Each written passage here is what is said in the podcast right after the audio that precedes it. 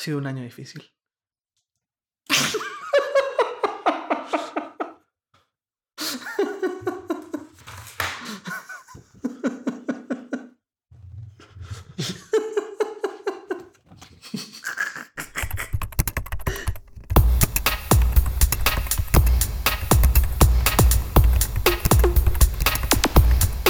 Parecía que 2014 iba a ser el año en el que en el que vamos a acabar de dejar el PC a un lado para muchas tareas, cada vez más, y en muchos casos no ha sido así.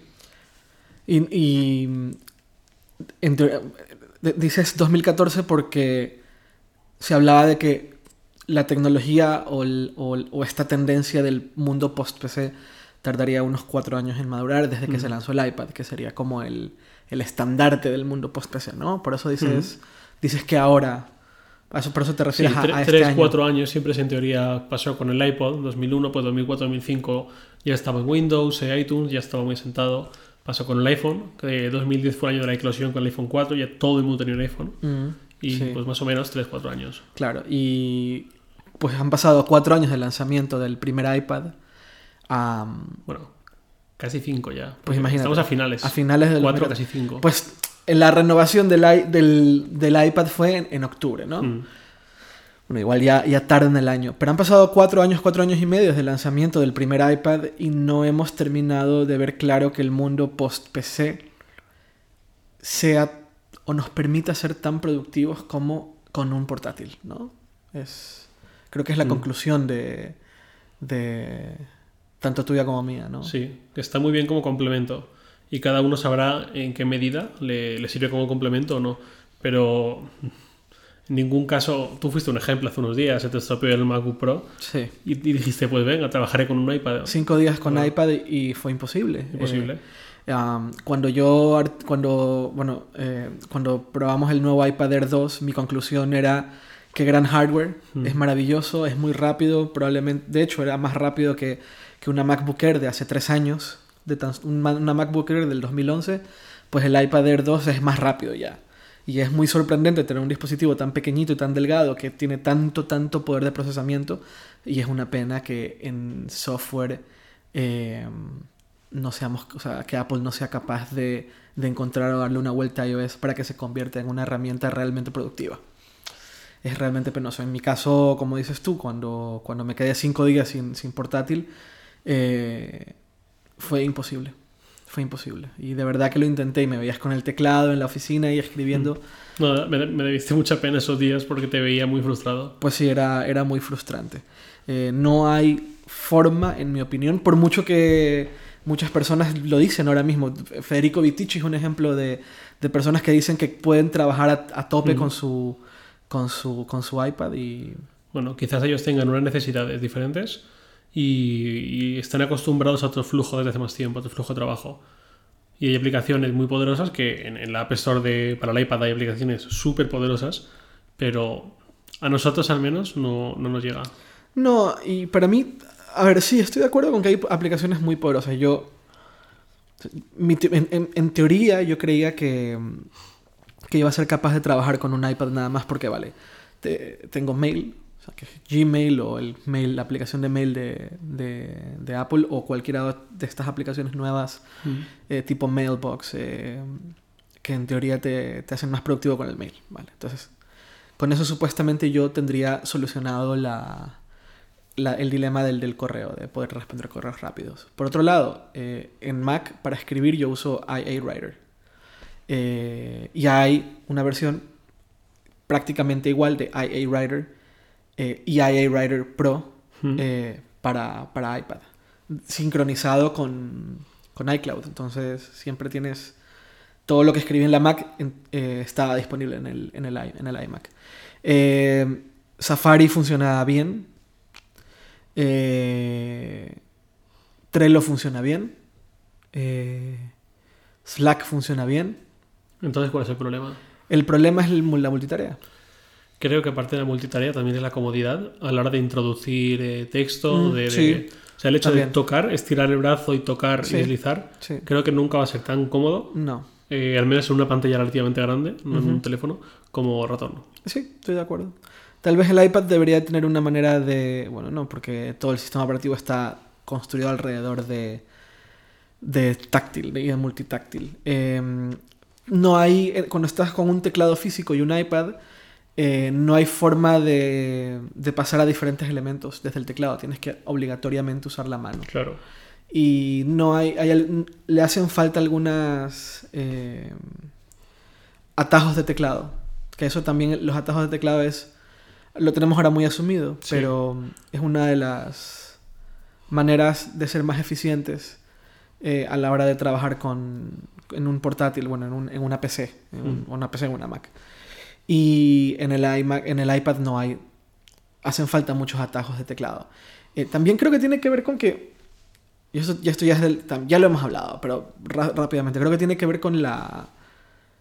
con esta necesidad de los desarrolladores de hacer las aplicaciones de iPad simplemente una contraparte más grande de la aplicación de iPhone. Por ejemplo, Slack. Mm. Slack te, te muestra todo, todo grande, pero el campo de, para escribir el texto sigue siendo pequeñito como el, Mm. del, el del iPhone. Eh, eso es un problema. Eso, eso es un problema que aparte se repite en un montón de, de, aplicaciones y que, y que no veo... Por un lado, no veo a los desarrolladores como tomándoselo en serio y no sé por qué.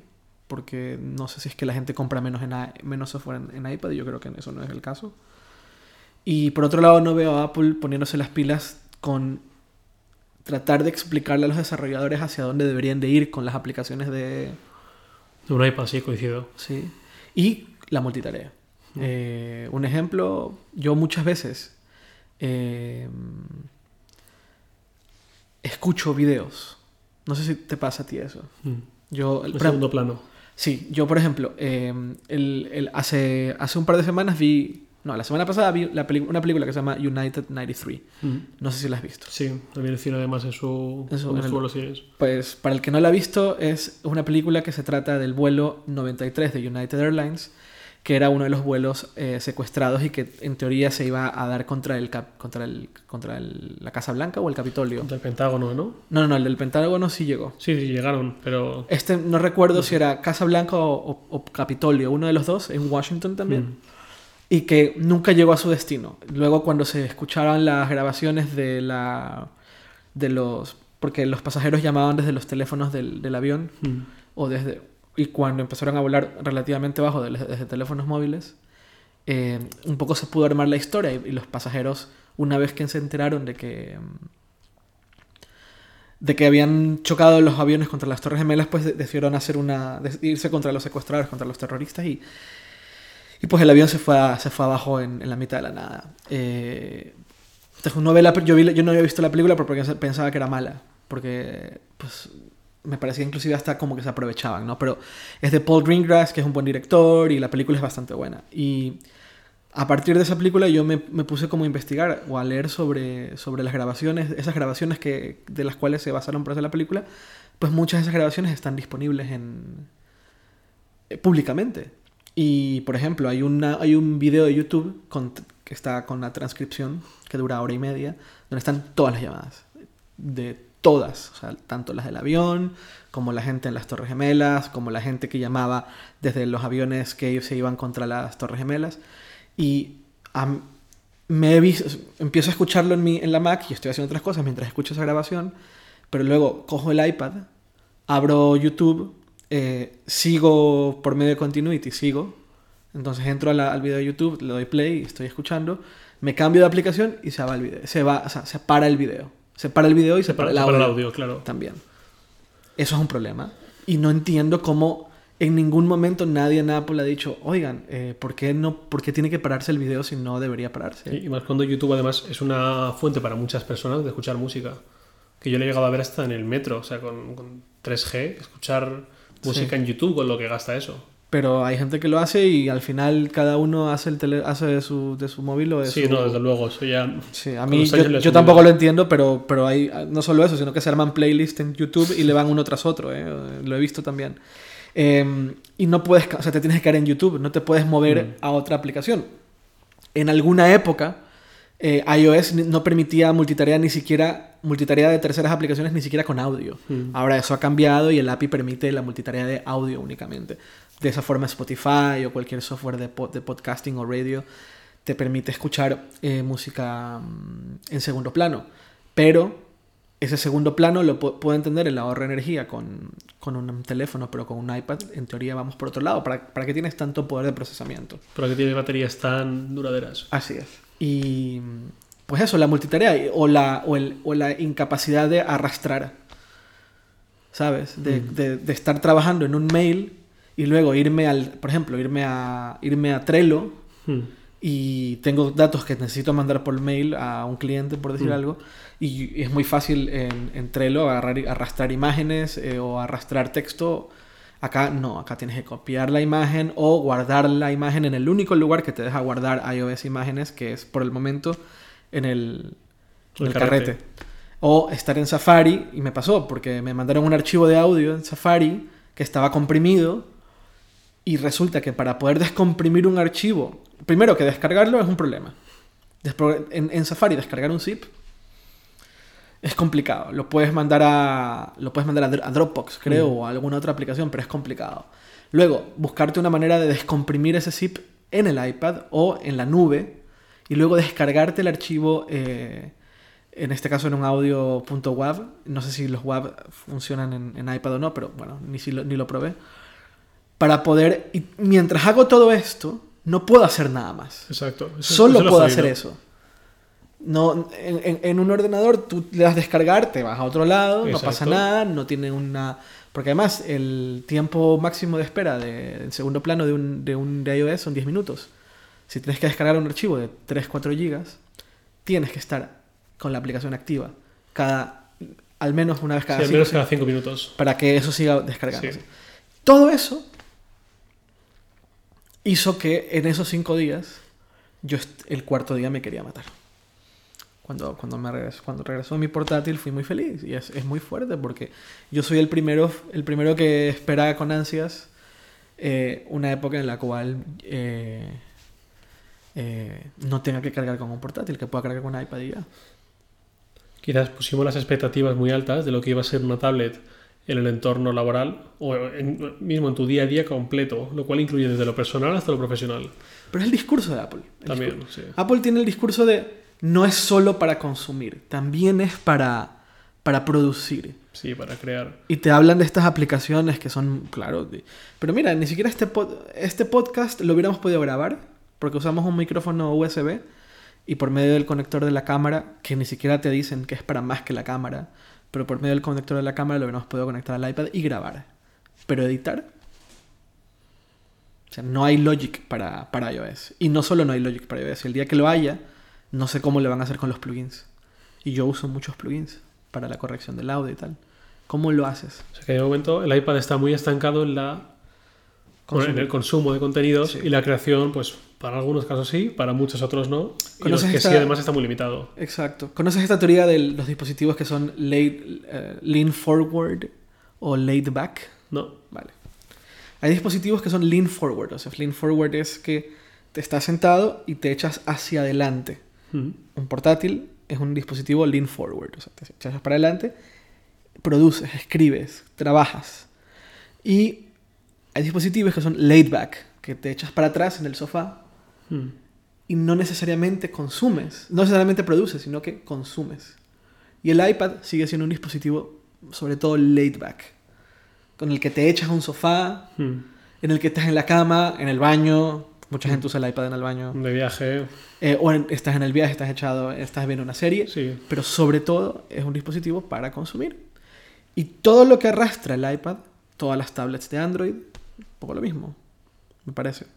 O sea, yo no veo en Android tampoco software muy profesional. No, eh, lo han intentado algunos. Samsung lo intentó este año, a principios de año, en enero, presentó las, las Note Pro y Tab Pro, que eran en teoría pues para matar eh, la, la teoría de que no se puede trabajar con una tablet, y tenían todo tipo de software de, de la capa de Samsung pensado para que tú trabajases, y de hecho el discurso era ese, vas a poder trabajar con tu tablet. Yo lo intenté fue horrible, imposible, fatal. Eh, ¿Le podías conectar también un ratón? un ratón Bluetooth, y, y lo que tú decías, usar el ratón para ir de un lado a otro y todo esto. El teclado incorporado que tenía no era el mismo teclado que el, el de TouchWiz en, en móviles o en tablets Samsung anteriores, sino que también tenía lo que tú decías, atajos de teclado. También podías pulsar el C, bueno, CMD no, control C, control V para copiar, pegar y cosas así. No, no había que seleccionar el texto, que en las tablets es un poco tedioso dar a copiar y dar a pegar. Aún así, un buen intento, se agradece, pero no, no, no, No hubo forma. no, no hubo forma. Tenía muchas aplicaciones muy corporativas para hacer reuniones en remoto y, y manejar eh, hojas de cálculo, pero se quedaba muy atrás. Es una pena. Bueno, pues eso con el mundo post-PC. Para el 2015 se sigue hablando del rumora, super rumorado iPad Pro. Mm. No sé qué, no sé qué vamos a ganar con 12 pulgadas. A menos que haya una verdadera capa de interacción a nivel de sistema operativo que permita eh, multitarea y drag and drop entre aplicaciones, importante, no drag and drop dentro de la misma aplicación. Podría haber, no sé, pues para aprovechar esas 12,2 pulgadas o lo que sea, si es que llega, no sé, ventanas flotantes, que sí que sería muy fácil hacer el drag and drop, eh, pantalla dividida y tener dos aplicaciones a la vez. Mm. Y en general, lo, lo que tú dices, una versión de iOS muy, muy, muy vitaminada, muy distinta a la que tenemos ahora. La de iPad es esencialmente la de, la de iPhone. Sí, la de iPad y iPhone tienen pocas diferencias Sí. a nivel de interfaz gráfica, salvo en los menús es donde un poco donde más se nota, en la Mm. forma en la que salen los menús. Eh, Algunas aplicaciones modificadas, pero no mucho más. Pero claro, ¿qué aplicaciones se le podrían instalar a ese iPad? ¿O habría una App Store específica para el iPad Pro? Pues quién sabe. sea- Sería un poco como el iPad, como el iPhone 6 Plus. Sí, pero es que en iPhone 6 Plus todavía no, no hay ni App, ni App Store diferenciada de iPhone 6 Ya, de 4,6 sí, pulgadas ni iPhone 5S. Sí. Eh, y ya han pasado tres meses y todavía tampoco vemos aplicaciones que realmente aprovechan de las columnas, que fue lo que nos enamoró en la presentación. Sí, Hay no. Muy poquitas. Hay, hay un Tumblr que recoge algunas, pero son muy, muy pocas y tampoco son nada súper rompedor. No está el cliente de Twitter, que es lo que más pedíamos en ese momento, por ejemplo. No, Twitter no lo va a hacer. Eh, tendría que venir eh, Tweetbot y Sí, ofrecernos ahí- algo. Ahí voy un tercero, pero Sí. Tweetbot sí hay que esperar a que Tweetbot eh, actualice para adaptarse a iPhone 6 Plus. En tres años. Sí, exacto. Sí, sí, siguen sin actualizar la versión de iPad. Un horror. Bueno, eso con el mundo post-PC. ¿Qué onda con los móviles? Con los móviles, lo más reciente que tenemos es la decepción del Nexus. Y creo que hay poca gente que no lo vea como una excepción, vista la trayectoria de los últimos años. Porque los tres primeros Nexus eran caros y. O sea, tenían un precio de smartphone premium.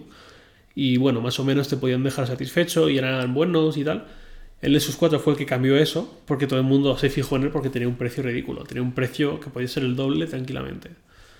Y aún así, nunca me pareció que el Nexus 4 estuviese a la misma altura que sus competidores de 2012. Ok. Nexus 5 sí ya que fue el que todo cambió. Sí, Nexus 5. Ya tenía el. Snapdragon 800, ya tenía un diseño súper bonito que entraba por los, por los ojos. Tenía una pantalla que no era la mejor, pero era IPS de 5 pulgadas. La cámara no era la mejor, pero aceptable. La batería, bueno, la batería era un punto flojo. Pero en general era un rendimiento súper bueno, la experiencia era súper buena. Y en cambio este año el Nexus 6 es enorme, no aprovecha el ser enorme, como si lo aprovecha un Note 4, por ejemplo. Eh, es el doble de caro, prácticamente que los anteriores. Su cámara es mala, su pantalla es mala, su batería ¿Es mala? no sé si mala, pero los benchmarks que he visto eh, y lo que comentaba Antonio Saban, que fue el que lo analizó en celular, dice que tampoco. Tampoco es gran cosa. No. No, no hay nada que esté realmente. a lo- y con 3 GB de RAM y el procesador que tienen, tampoco el rendimiento es todo lo fluido que se podía esperar. Ya. Qué pena, ¿no? Sí, por eso que es la decepción para mí.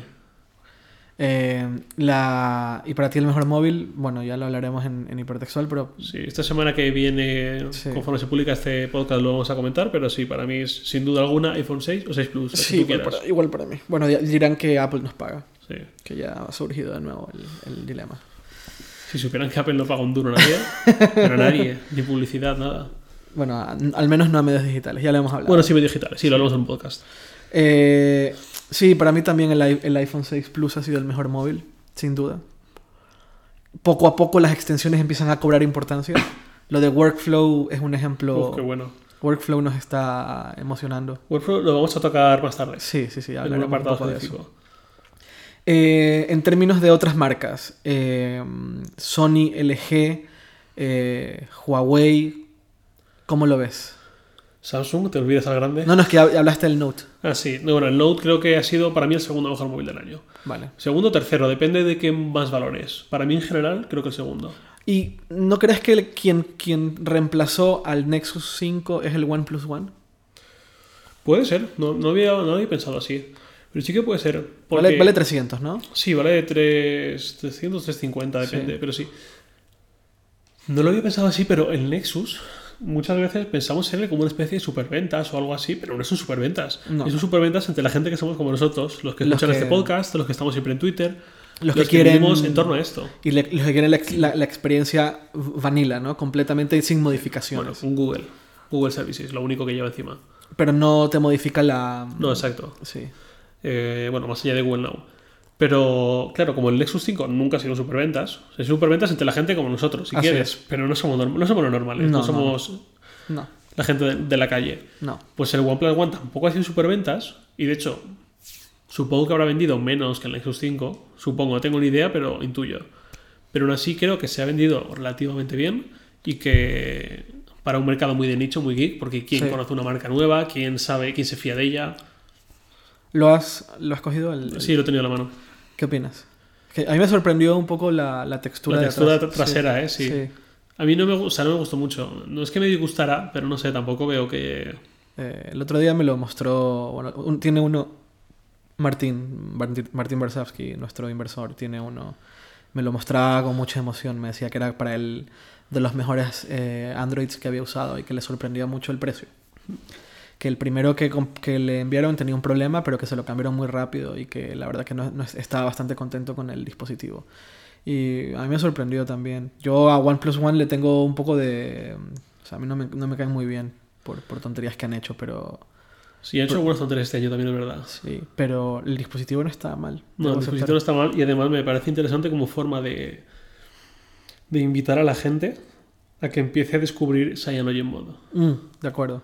Porque es algo que, quieras que no, da mucho reparo para, para la gran mayoría del público.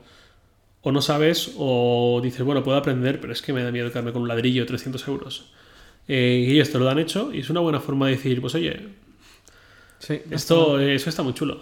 De acuerdo.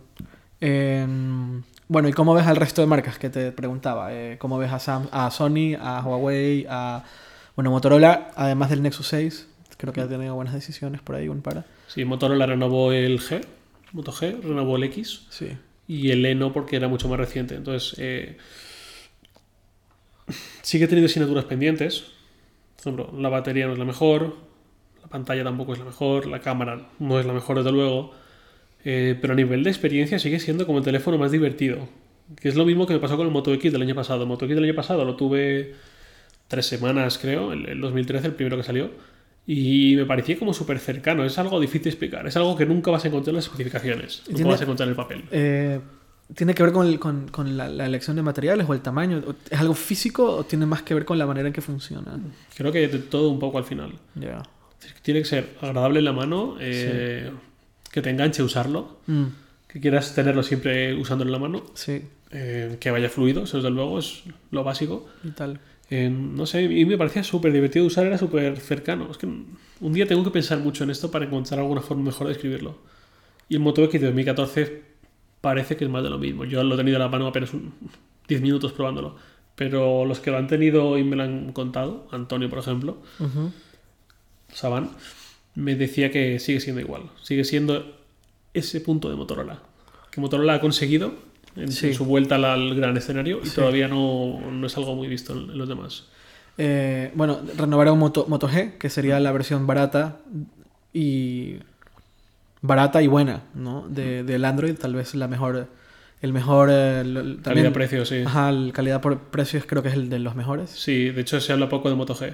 Sí, O sea, dentro de, de un año, cuando Motorola ya sea puramente de Lenovo, que, que ya está ahí, y ya no se puedan permitir hacer un Moto G, que supongo que será así. ¿Tú crees que, ¿Tú crees que no? O sea, ¿tú crees que con Lenovo no sean capaces? Yo creo que sí, ¿no? Entonces, bueno, no sé, yo, yo, yo pensaba que eso no iba, iba a ser un problema. Creo que Lenovo tiene una estructura de costes grande que mantener eh, y tiene que comer también de sus smartphones. Ahora come de sus ordenadores y de sus smartphones también, pero eh, no en todo el mundo.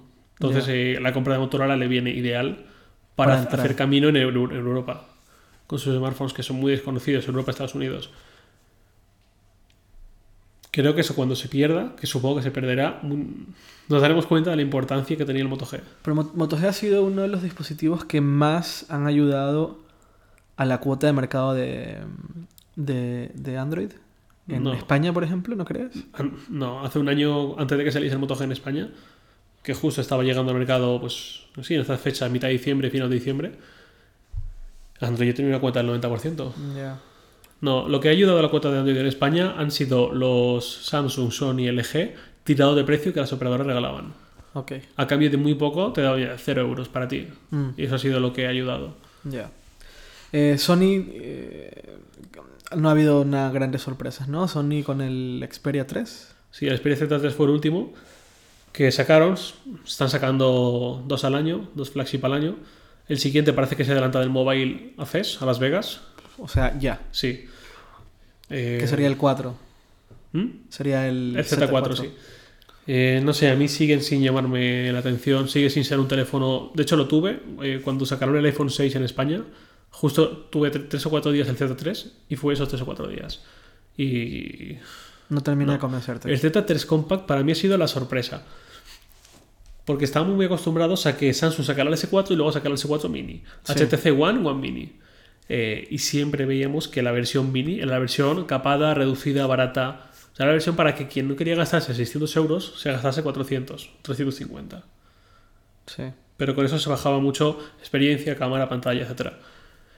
Eh, el Z3 Compact no, no es el primer Compact, el primero fue el Z1, no hubo Z2 Compact.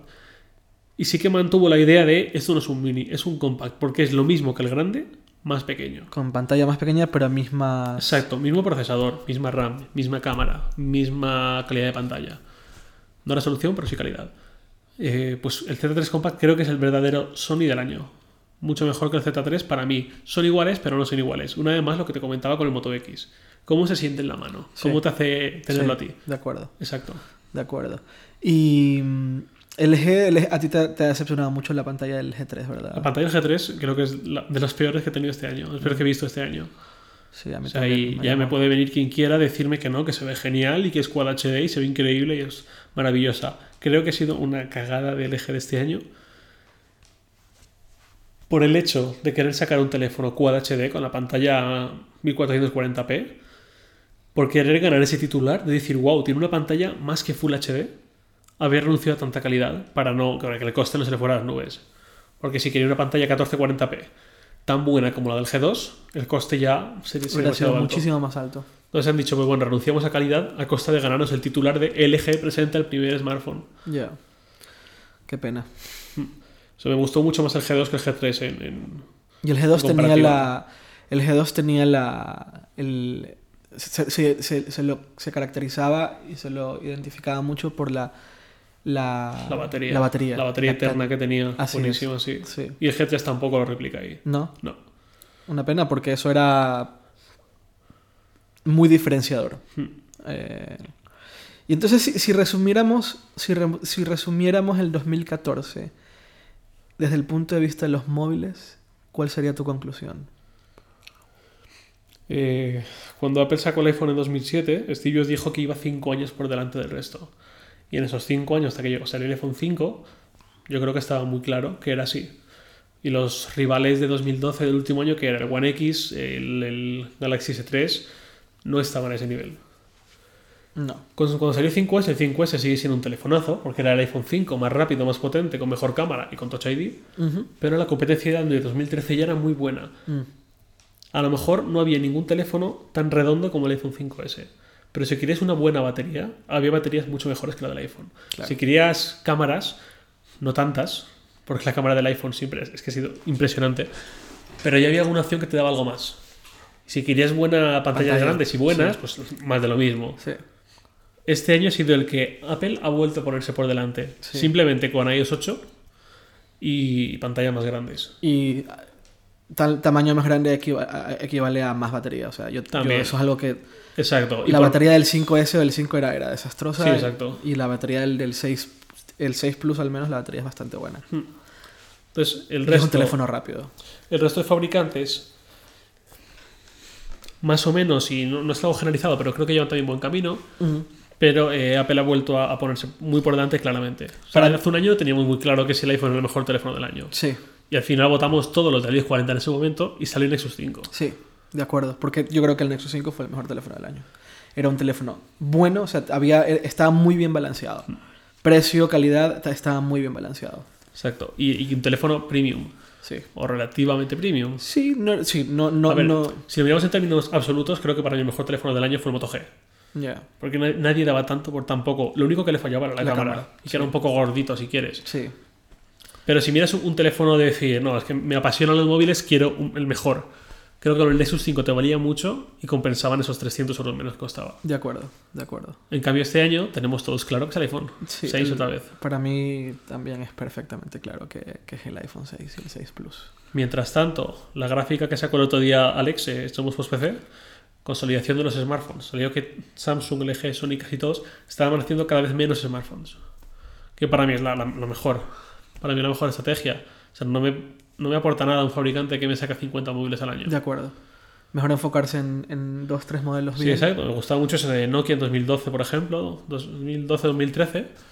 Completó su gama y dijo, pues mira, uno alto, uno bajo, uno medio y nexos entre ambos. Sí, Y luego pues ha ido más allá con el phablet, con el 1020 por la cámara y un poquito más, pero tampoco tiene mucho. sí. Apple es el, el mínimo. Apple no, no es un baremo porque es un camino independiente, pero el resto están yendo cada vez a menos teléfonos. También creo que esta es una guerra que acabará con, con víctimas. O sea, están todos... O sea, saben que la telefonía móvil hay mucho dinero, todos los fabricantes, y están todos poniendo muchísimos recursos en vender y vender y vender y vender. sí. Y no sé hasta qué punto eso es sostenible. O sea, no sé cuántos años más le quedan para que los fabricantes, para los cuales no es rentable hacer teléfonos, Ya lo dejan. Lo sí, dejan. digan, "Ya no podemos seguir más, lo siento, se acabó. ¿Quién crees que sea el primer, eh, la primera víctima? Eh, la- a ver, los, los primeros en caer serán los que su estructura de costes sea muy alta y su nivel de ventas no sea tan alto. Porque a lo mejor un, un- un fabricante que venda 5 millones de teléfonos al año, si tiene una estructura de costes baja y y una plantilla pequeña, Le da igual. puede continuar. Claro. Pero un grande, pues mira lo que le ha pasado a Nokia. Bueno, y Sony también está en, ese, en, pos- en esa posición incómoda, ¿no? Sony Una también. empresa muy grande Sí. que no termina de, de hacerse un hueco en el, en el mundo de los móviles. Sony, hay, algo curioso que me gusta, eso sí que me ha gustado mucho este año de Sony. Ajá. Sony, hasta el año pasado prácticamente, hasta hace dos años, Sony hace teléfonos, hace cámaras, hace tablets, Sí. hace televisores, hace videoconsolas. Sí. Pero la sensación que daba, a mí al menos como usuario, era que todo eran islas independientes. Sí. Sí, de Y hecho. tenías lo- productos idénticos, Mm. perdón, de la misma marca, Sí. pero que no tenían ningún vínculo entre sí. Y eso está cambiando, es cierto. Y eso este año ha cambiado muchísimo. Es cierto. Han Además se han enfocado, porque por- dejaron, por ejemplo, la, la división de, de Bayo la vendieron a, a Lenovo. Exacto. Eh, se han enfocado bastante. O sea, han dejado a un lado algunas cosas que no funcionaban. Y han tenido, bueno, han tenido éxitos, han tenido aciertos. El, el PlayStation 4 ha sido un acierto. Mm. Con todo lo malo que haya habido atrás, definitivamente están por delante de Microsoft en términos de ventas. Y es una consola que, que funciona, que está buena. Eh, el- hay aciertos en, en cámaras. La Ujú. A7 es un acierto. La A7, A7S, A7R, A7II, que se presentaron hace poquito. Son aciertos. Eh, creo que también, sí, sobre todo la A7S, es un escándalo para mí, es el, el punto de inflexión en fotografía. Exacto. O sea, sí. la- que las reflex ya no eran las reinas de la pista, ya lo sabíamos. De acuerdo. Pero para mí, esa, esa cámara, la A7S, es el punto en el que realmente un usuario profesional puede renunciar a la reflex y coger una alternativa. Y, coger- y mantiene el full frame, que es Mantiene full importantísimo. frame.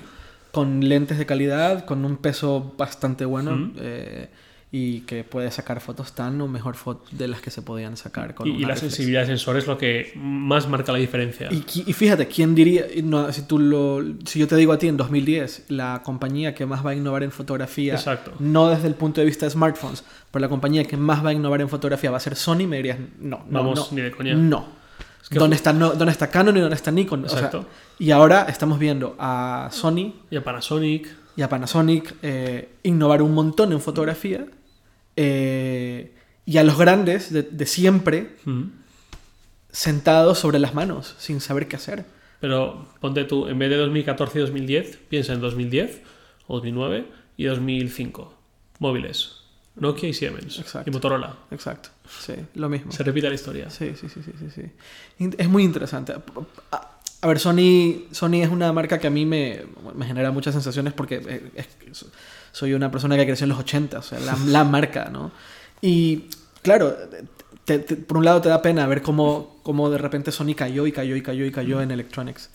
Pero ahora veo un montón de aciertos. Veo buen, buen equipo de audio, buen equipo de, de, de, de- de- de imagen, o sea, televisiones. Lo de la 7 es increíble. La PS4 está funcionando, la PlayStation 4 está funcionando muy bien. Está ganando la batalla de, la, de esta generación. Veo, veo bastantes aciertos y eso me gusta. Y lo que te decía, conectados, todos conectados Ajá, entre ellos. exacto, Y aplicaciones en el móvil para jugar con tu Play 4, eh, para conectar tu cámara. Sí, O sea, para mí es súper importante es, es importante. esa conexión. Sí. La PS Vita sigue sin encontrar su lugar, Vita, sí. lamentablemente, pero, pero bueno. Vale, Bueno. pues cambiando por completo, por completo, total y completamente de, categoría o de, o de tema, eh, quería hablar un poco de Uber, BlaBlaCar y Airbnb, que han sido tres protagonistas súper importantes en 2014, eh, que de buenas o primeras no terminan de tener relación, pero, pero sí tienen mucha relación y porque, porque son, es economía colaborativa, entre comillas. Bueno, dicen que son economía colaborativa. Dicen eh, Y- sí y no. Y casualmente en un artículo hace unos días que hablaba de, de- de- vamos a dejar de llamar economía colaborativa a lo que no es economía que- colaborativa, a lo que es un negocio. Pero va, imaginémonos que lo es, o al menos eh, tal, tal vez ahora mismo no lo es, tal vez los intereses económicos te han, han derivado hacia otro lado, pero el punto de partida de, al menos de BlaBlaCar y de Airbnb, era ese. Uber, tal vez no tanto, pero venga, están los tres. Con Uber, ha sido escándalo tras escándalo, tras escándalo, tras escándalo, y por cada escándalo le invierten más dinero. ¿Te has dado cuenta de eso? Mm.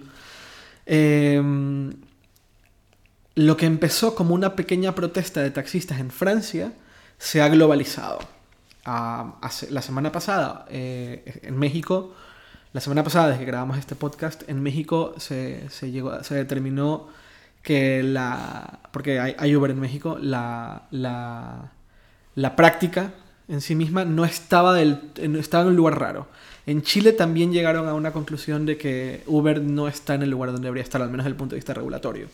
Aquí en España, acá un juez ha prohibido que, que, que Uber opere en Madrid o en España, pero abres la, España. abres la aplicación de Uber y están todos los coches, por supuesto que están funcionando. Eh, en, en Bélgica también los prohibieron y que estaban, pla- pla- planeaban multar por cada pasajero que, que le den servicio. Eh, pero en Estados Unidos pasó al contrario. En Estados Unidos nunca terminó de haber problemas con Uber, sino que la ciudad de New York prohibió a Uber usarlo con taxis. Que es lo que te piden acá en Europa. En Europa Mm. lo que te dicen es que si Uber debe, quiere funcionar, tiene que funcionar con vehículos que tienen permiso Vehículos y licencias de conductor. exacto. Que como Que My Taxi. muchísimo Sí, dinero. como My Taxi, como Halo, como, como, Como Cabify Taxi. Sí. Eh, y no, y Cabify, las, las, las berlinas, la- Ujú. la- la- la- las versiones de lujo, Mm. eh, también tienen el permiso de... Sí, no, todas. Cabify, Exacto, todo lo que tiene es completamente legal. Exacto. Cuando Uber sacó Uber Taxi en Nueva York, en New York, lo prohibieron. O sea, exactamente lo contrario. Un poco se quedan ahí en, en el- en el- en el- en la lucha regulatoria constante. Luego eh, apareció en, Estado- en Estados Unidos Lyft. Lyft le empezó a hacer competencia. Otro escándalo de Uber porque la, la- la forma en la cual intentaban hacerle competencia a Lyft era, no era del todo Era muy mala. Sí, sí, un poco, poco ética. Em,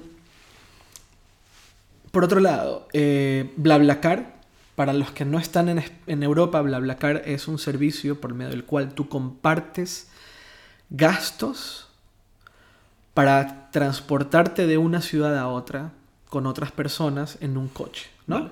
Dicho de una forma un poco menos cortés, BlaBlaCar es una plataforma, una web o una app eh, en la que si tú te vas a ir de, Madrid-Valencia. de Madrid Sí. a Valencia el 17 de diciembre, Sí.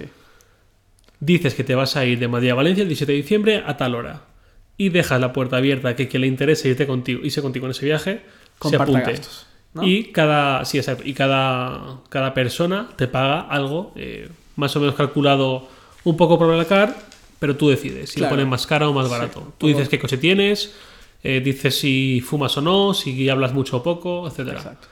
En teoría, es, en teoría es economía colaborativa, es decir, no tengo dinero en un país donde hay crisis, donde hay mucho desempleo, no tengo dinero para gastarme el AVE o el avión cada 15 días para irme a mi ciudad eh, a visitar a mi novia o a mi familia o a lo que sea, eh, pues con BlaBlaCar, ¿cuánto cuesta una ave Madrid-Valencia? Una vez el tren rápido de, de España, ¿cuánto Sí, cuesta? un tren Madrid-Valencia Sí. comprado sin antelación, comprado Sí. de una semana para otra, y de vuelta 120 euros. 120 euros. ¿Cuánto cuesta un BlaBlaCar? 30, ¿no? Y de vuelta 30, 32, Pues ahí 34. está, ahí está, esa es la gran diferencia.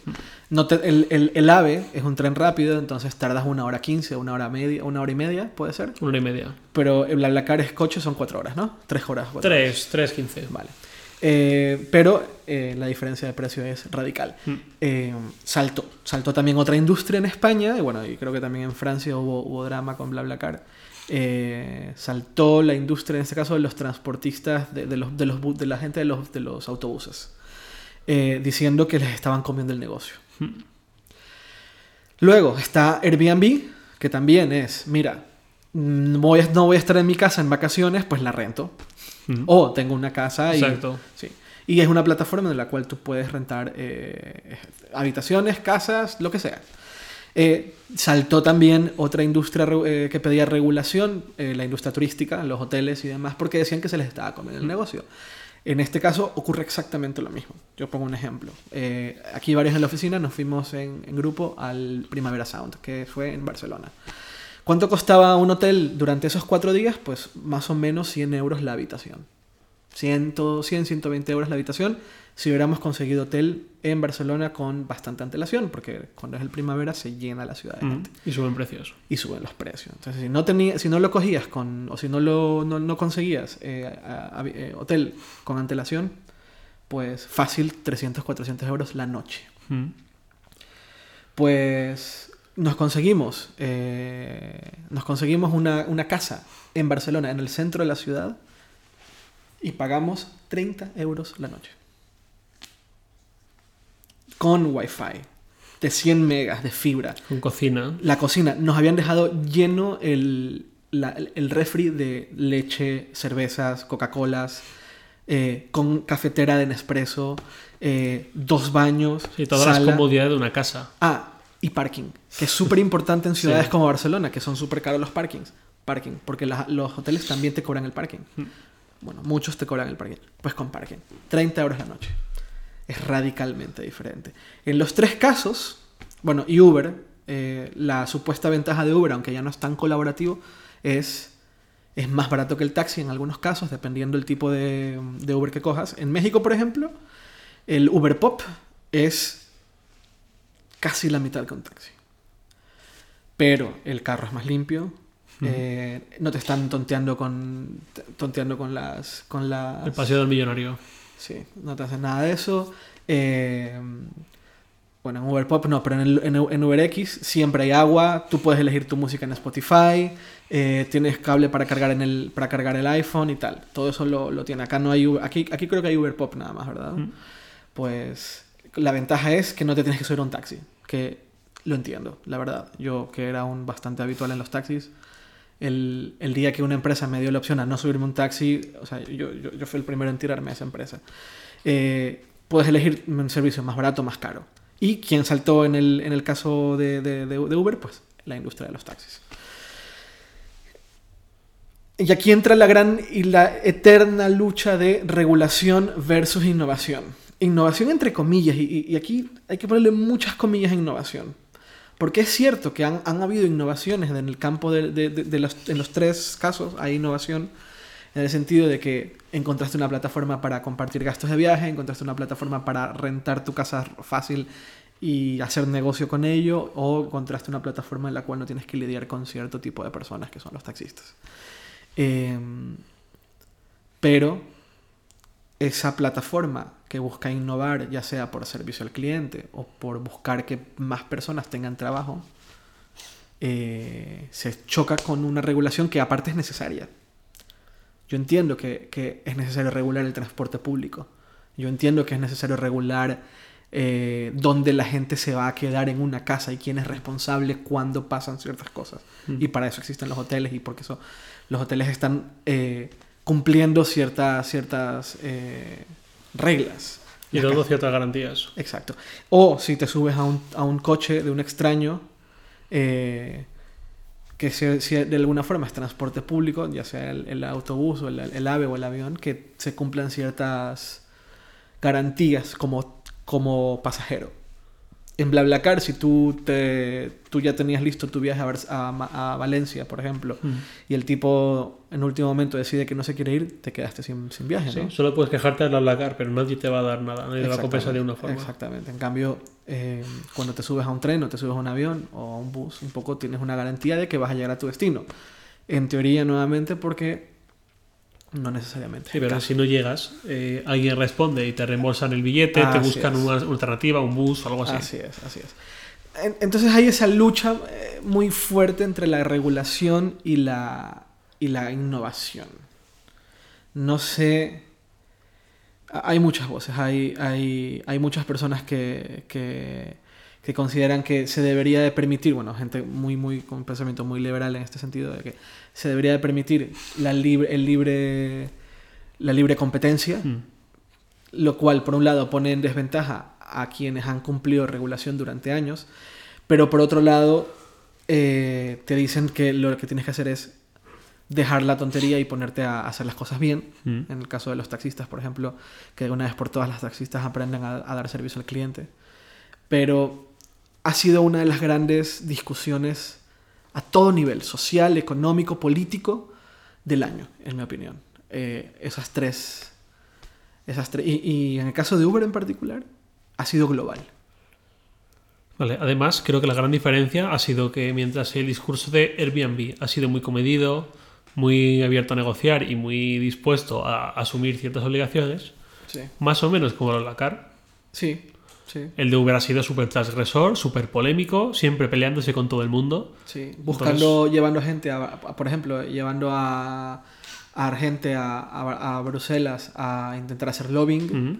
lobbying que en Europa es ilegal hacer, uh -huh. contratando a gente que había estado trabajando en los gobiernos en Estados Unidos, trabajando en mercados donde hay mucha regulación para empezar a intentar influenciar la legislación para que la, el, el, la, regulación empiece a cambiar a favor de una sola empresa.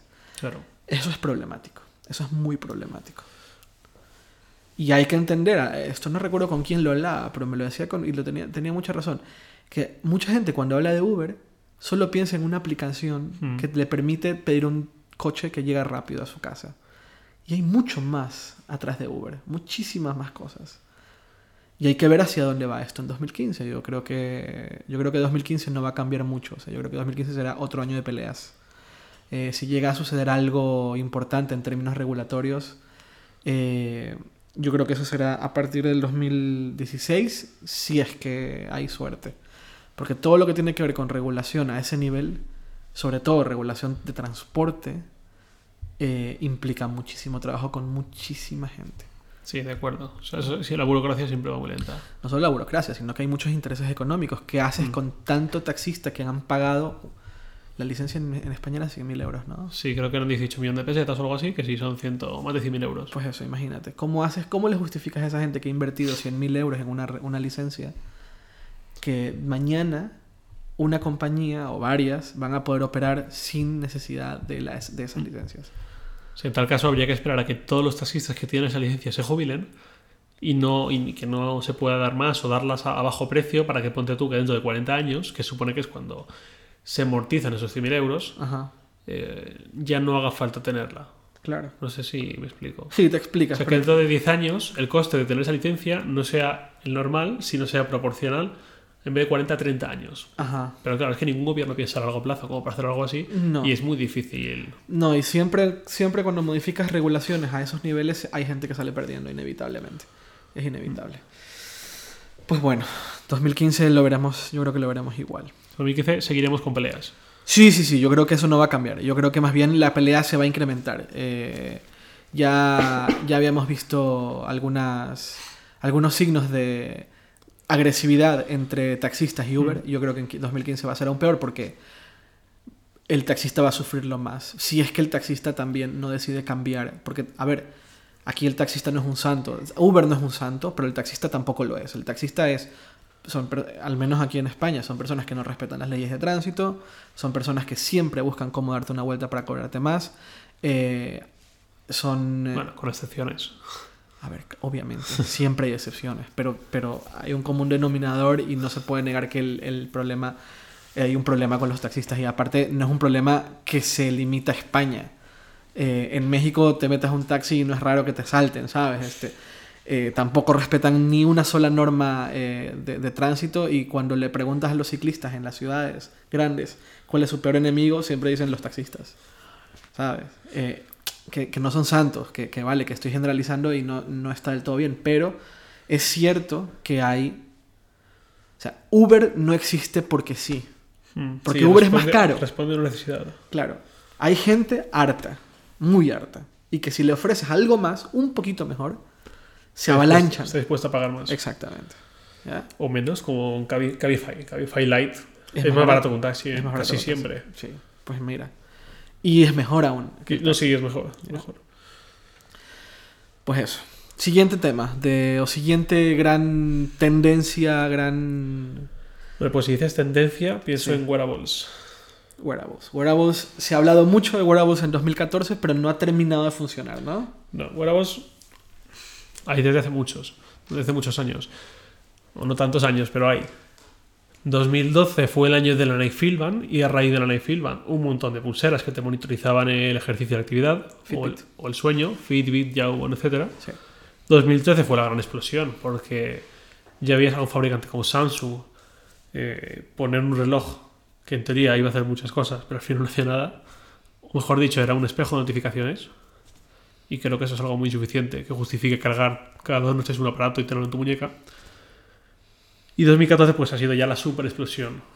O la frase hasta el más tonto hacer relojes, la conoces, ¿no? Pues algo así. Este año un montón de empresas han hecho relojes y todo tipo de derivados, pero creo que ninguna todavía nos ha dado un argumento de peso como para tener un reloj en la muñeca que, y de hecho es que no veo a nadie por la calle, no veo a, gente del sector que vaya siempre con un smartwatch en la muñeca. Si acaso veo a gente con Fitbit con Jawbone. Yo también. Eso sí, pero con, pero con son diferentes, Son, diferentes bestias, ¿no? El, el Jawbone, el Fitbit y el, y el, Smart, y el Smartwatch, por ejemplo, de Sony o de, o de LG o de, o de Samsung. Son sí, de Motorola, sí, sí, Son diferentes. Por eso digo que veo gente más con monitores de actividad que, que son más discretos y la batería dura bastante y tal que con un smartwatch, que al final es un coñazo. Pero ahora, tú estás hablando de wearables, porque al principio del 2014 no se hablaba solamente de smartwatches, mm. se hablaba de esta gran tendencia de que todo lo que nos pusiéramos iba a ser inteligente. Los zapatos iban a ser inteligentes, el reloj, obviamente,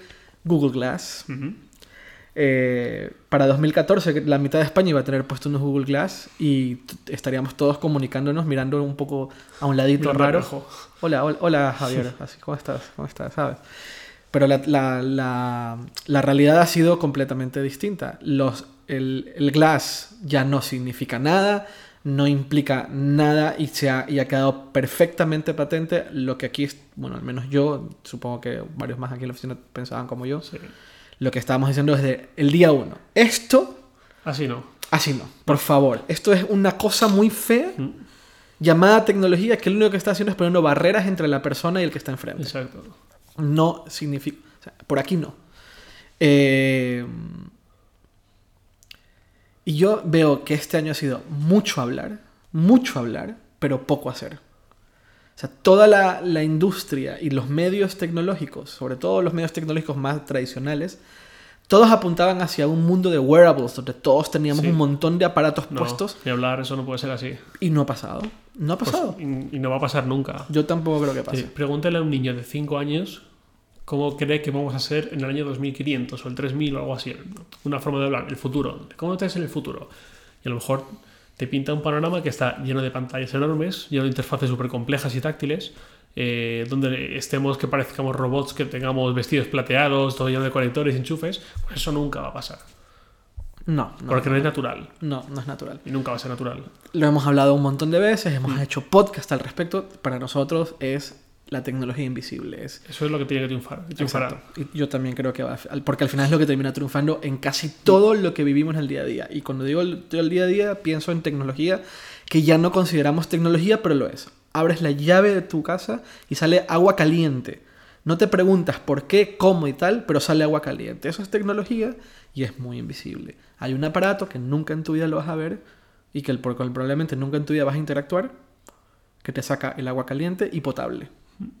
Eh, el papel es tecnología, eh, la luz, cuando Los interruptores de la luz son tecnología. todo eso es tecnología invisible. La televisión es parte de esa tecnología invisible. Ya, ya ni siquiera tenemos que conectarle una antena a la televisión para que funcione como en los 80s. Y cada vez hay menos marcos, cada vez ves solo lo que quieres ver, que es la pantalla. Exactamente. Cada vez ves menos el marco, cada vez menos todo lo que no. O Cada vez el aparato deja de ser aparato y está atrás. sea, el. TDT ya está integrado, no está fuera como Ah, antes. así Y es, esto. exactamente.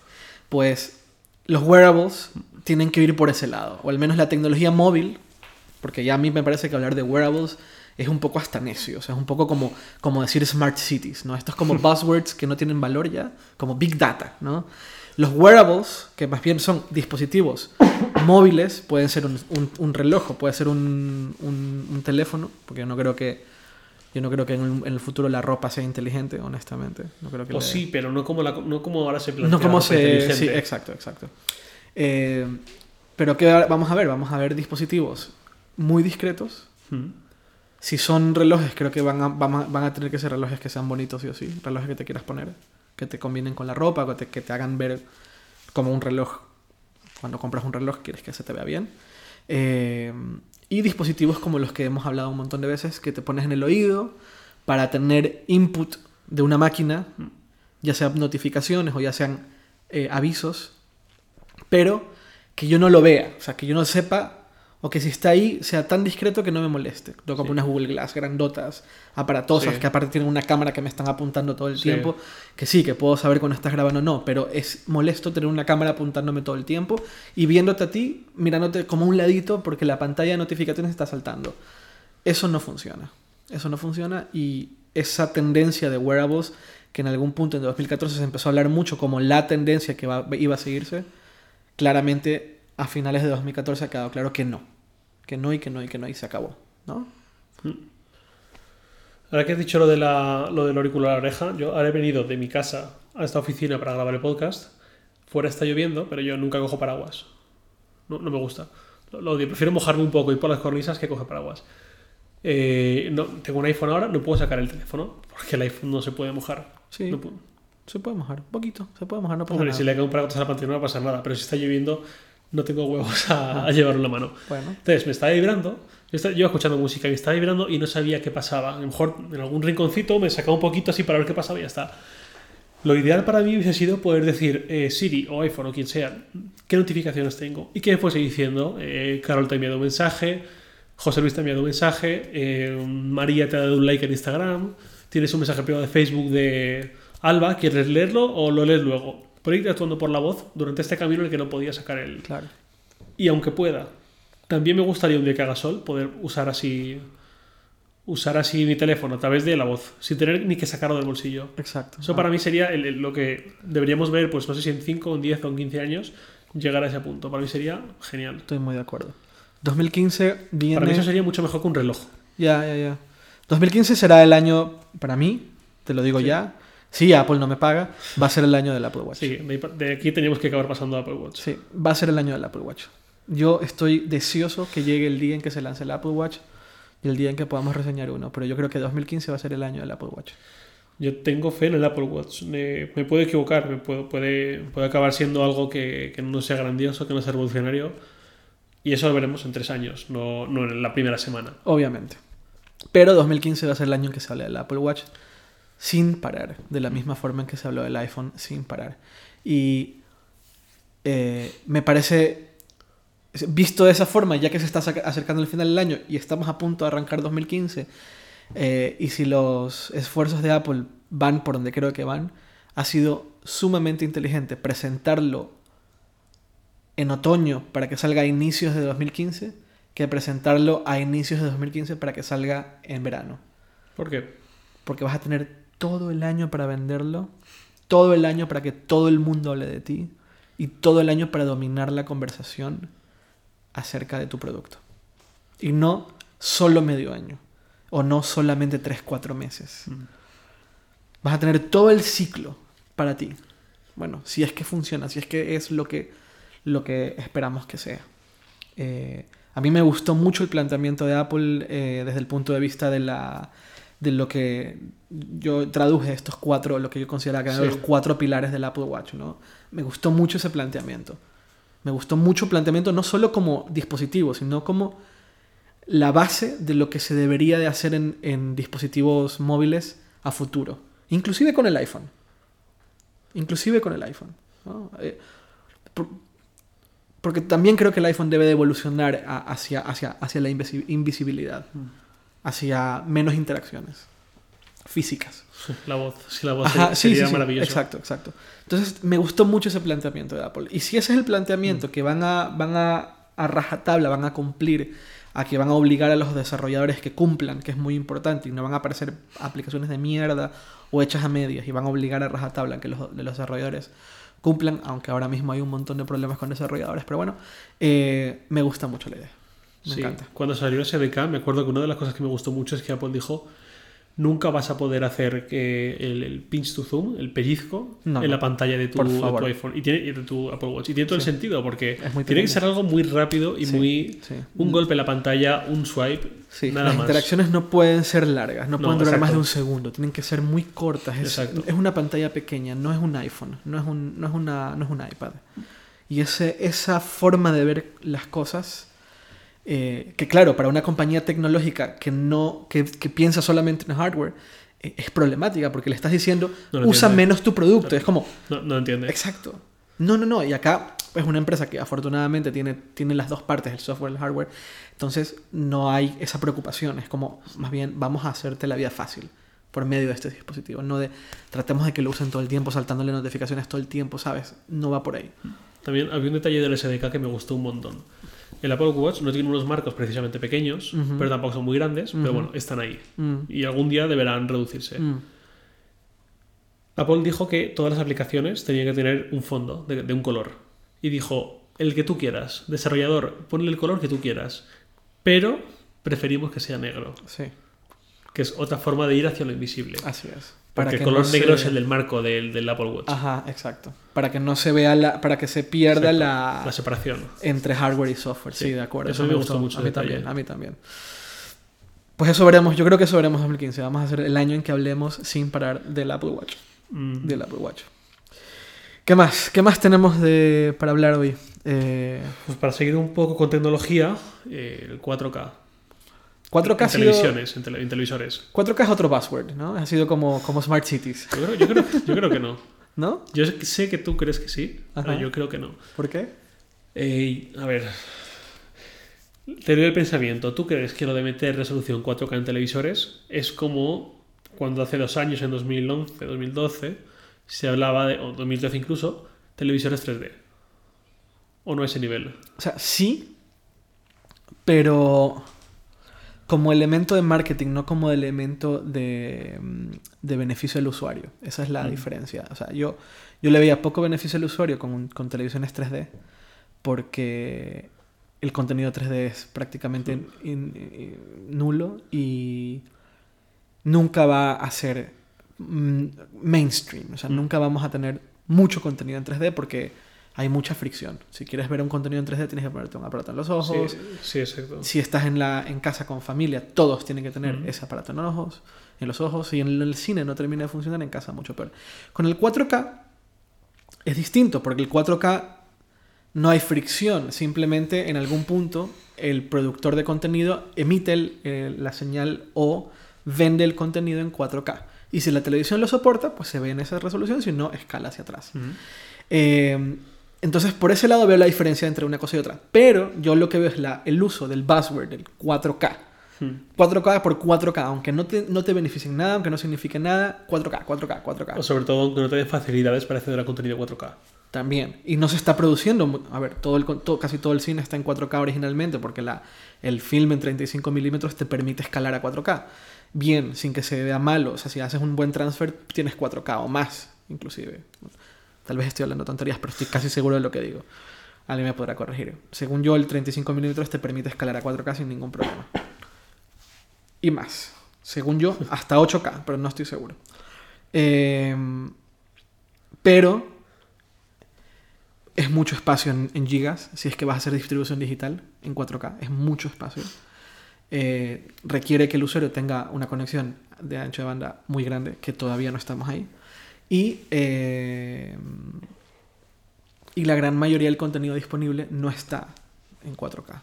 Lo que está en 4K, ah, también, si ves 4K en un, portat, en una, en un dispositivo eh, portátil, tienes que tener la cantidad suficiente de poder para que se vea bien. O sea, eh, no, todo, no todo portátil relativamente nuevo. eh, No, no- no recuerdo a quién me tocó eh, que pusieron video en YouTube. También era Flash. Entonces ahí también es problemático. Pero ponía YouTube a 4K en una MacBook Air, creo que era del 2010, y no funcionaba bien. Tal vez el problema era Flash, insisto. Mm.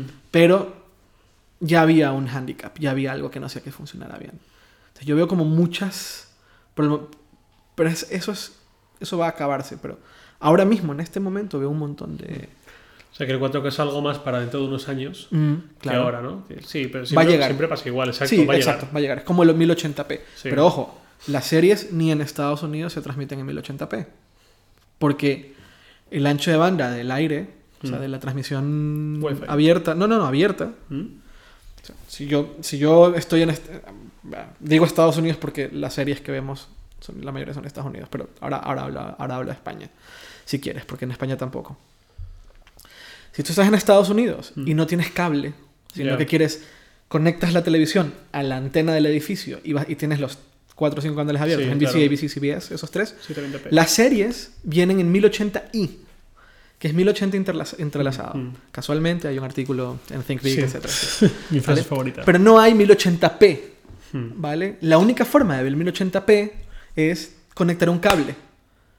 Conectarte a la, tele- a la compañía de cable y creo que, creo que HBO transmite el 1080p. O tener Netflix y ver House of Cards o Orange is the New Black, que son las series originales de Netflix que las transmiten a 4K. Pero tienes que tener Netflix y tienes que tener un ancho de banda alto. En España, particularmente en España, y esto de aquí va a ser muy local, lo siento para la gente que no vive en España, todos los canales de la TDT, menos uno, cuando te dicen que es en HD es mentira. El único canal en HD real es el canal de pruebas de televisión española. Todos los demás canales es upscale. Y lo puedes ver y no me tienes que creer, simplemente busca en internet eh, las asignaciones de, de canales de, De frecuencias. de frecuencias de la TDT y verás que el único canal que usa, creo que eran 8, y si no eran 8 eran 4, eh, es eh, el canal de pruebas de la televisión española. Los demás canales que hablan de HD, o sea, Telecinco HD, Antena 3 HD o la Sexta HD, son upscale. Porque es muy difícil transmitir 1080p con esa tecnología en el aire porque es lenta, entre comillas. Lenta o requiere un ancho de banda muy grande y aparte requiere que tengas una antena lo suficientemente poderosa o que suficientemente bien posicionada para que lleguen los cuatro canales o los ocho canales de la- de- del- del canal de pruebas de televisión, de televisión española y se vea muy y se vea bien de verdad el, el- el HD ¿ya? Eh, entonces es, es difícil transmitir en 4K si todavía es difícil transmitir en 1080p o sea tenemos la tele todo el mundo ya no, no todo el mundo pero muchísima gente tiene televisiones eh, Full HD ready. Pero mucho del contenido que estamos viendo todos los días, asumiendo, Es no... 540p. Exacto. ¿Ya? Y, y lo que vemos con calidad termina siendo a veces 7, 740, 740p en el mejor de los casos, salvo que le metas un Blu-ray o veas una película en iTunes o veas una película por medio del cable, porque, porque creo que en España Canal Plus tampoco logra transmitir en 1080p. Creo que son, son 1080i también. Estoy casi seguro. Estoy casi seguro. Entonces, pues piensa lo difícil que es transmitir en 1080p o lo, lo, lo difícil que todavía sigue siendo recibir contenido en 1080p. Ya estamos hablando de 4K. Ni los videojuegos a veces llegan Sí, al cuando, 1080p. sí, exacto. Cuando 720p todavía, en muchos casos todavía no, no estamos ahí, no estamos listos. Ujú. Ese es mi problema con el, con el 4K, que se lo usa como un buzzword. Te, te Mm. venden el 4K Sin argumentos reales. sin utilidades reales Mm. todavía. Claro. ¿ya? Vale, o sea, claro que los televisores 4K dentro de dos años serán mejores, serán más baratos y Mm. serán más útiles. Exactamente. Vale, o sea que Exactamente. consejo del podcast de hoy, si tienes que comprar una televisión, un televisor que no sea todavía 4K, porque No. con un Y con lo el mismo más- dinero te puedes comprar una mucho mejor. Y lo más 1080p. tonta posible. Bueno, eso, es otro, otra. eso es otro buen debate también. Un día quizás Sí. puedas hacer un podcast el año Sí. que viene de... De televisor Smart TV o, o Dumb TV. Yo, yo voto por lo más tonto posible. Lo que yo rápidamente, ya lo hablaremos en otro podcast, con que tenga un, con que tenga un cliente de Plex. Eso es todo lo que necesitas. No, ya puestos con que tenga 3 o 4 HDMIs. No, no estoy hablando de, de hardware, de software. Y yo también hay software. que decir que no tenga nada de Sí. software, que tú le metas lo que quieras por HDMI. Eso, eso, eso. Un, un Chromecast o un Apple TV o lo que tú quieras, pero que muchas veces hay un, un overhead, un premium Mm. por el software.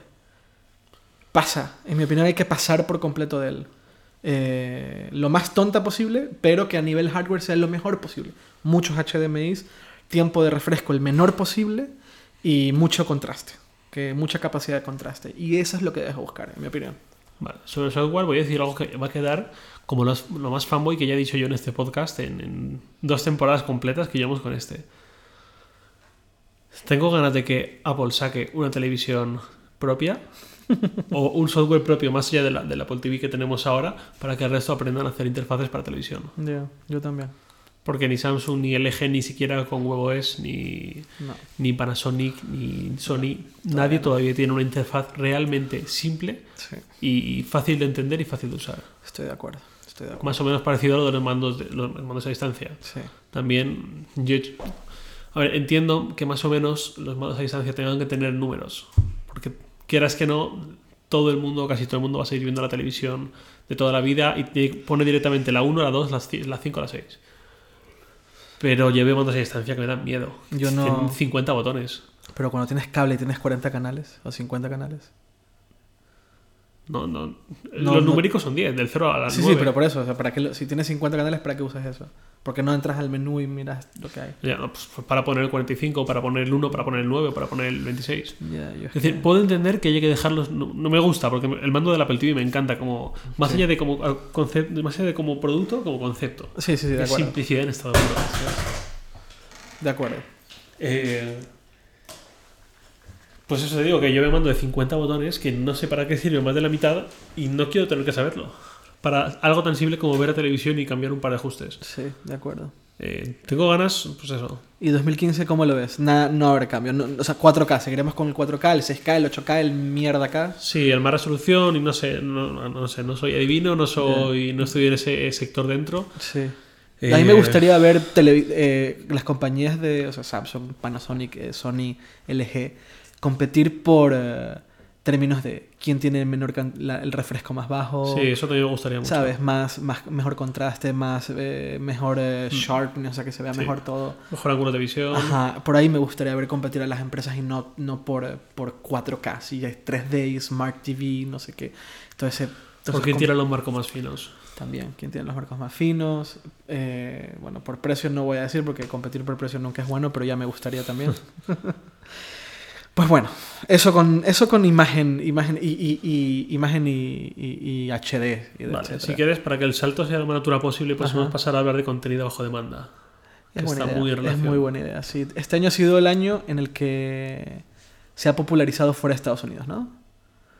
Sí, Más que popularizado, en que las opciones ahora sí exacto. están sí, algo disponibles. así. Está disponible, Spotify sí, cada vez más. Spotify está en todos lados. Aquí en España tenemos Wacky TV, eh, Movistar TV, eh, Zombie de Canal Plus.